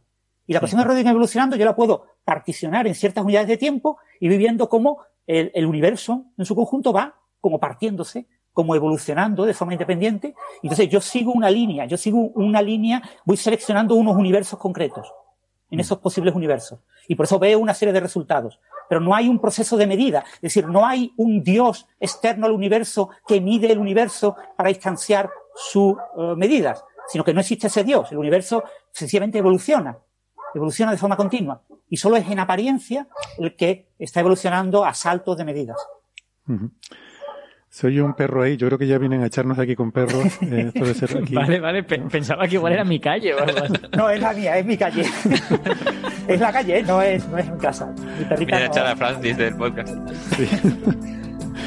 Bueno, gente, eh, genial, muchas gracias. Eh, me lo he pasado muy bien. Gracias, Francis, Héctor, Alberto y también a Javier Trujillo. Eh, un placer. Gracias a la gente que ha estado conectada en el chat, siguiéndonos en directo. Otro día espero que tengamos más tiempo para más preguntas. Y a los que los oyentes que han aguantado hasta el final del programa hoy, que hoy no ha sido tan difícil como otras veces, hoy no tiene tanto mérito. Eh, les, les damos las gracias por estar ahí y les invitamos a volver a encontrarse aquí con todos nosotros la semana que viene, donde vendremos con temas tan interesantes Eh, como decía aquel, eh, habrá más, pero no mejor por- porque es imposible, ¿no? Venga, hasta la semana que viene. Adiós. Hasta la próxima. Chao, chao. Hasta luego.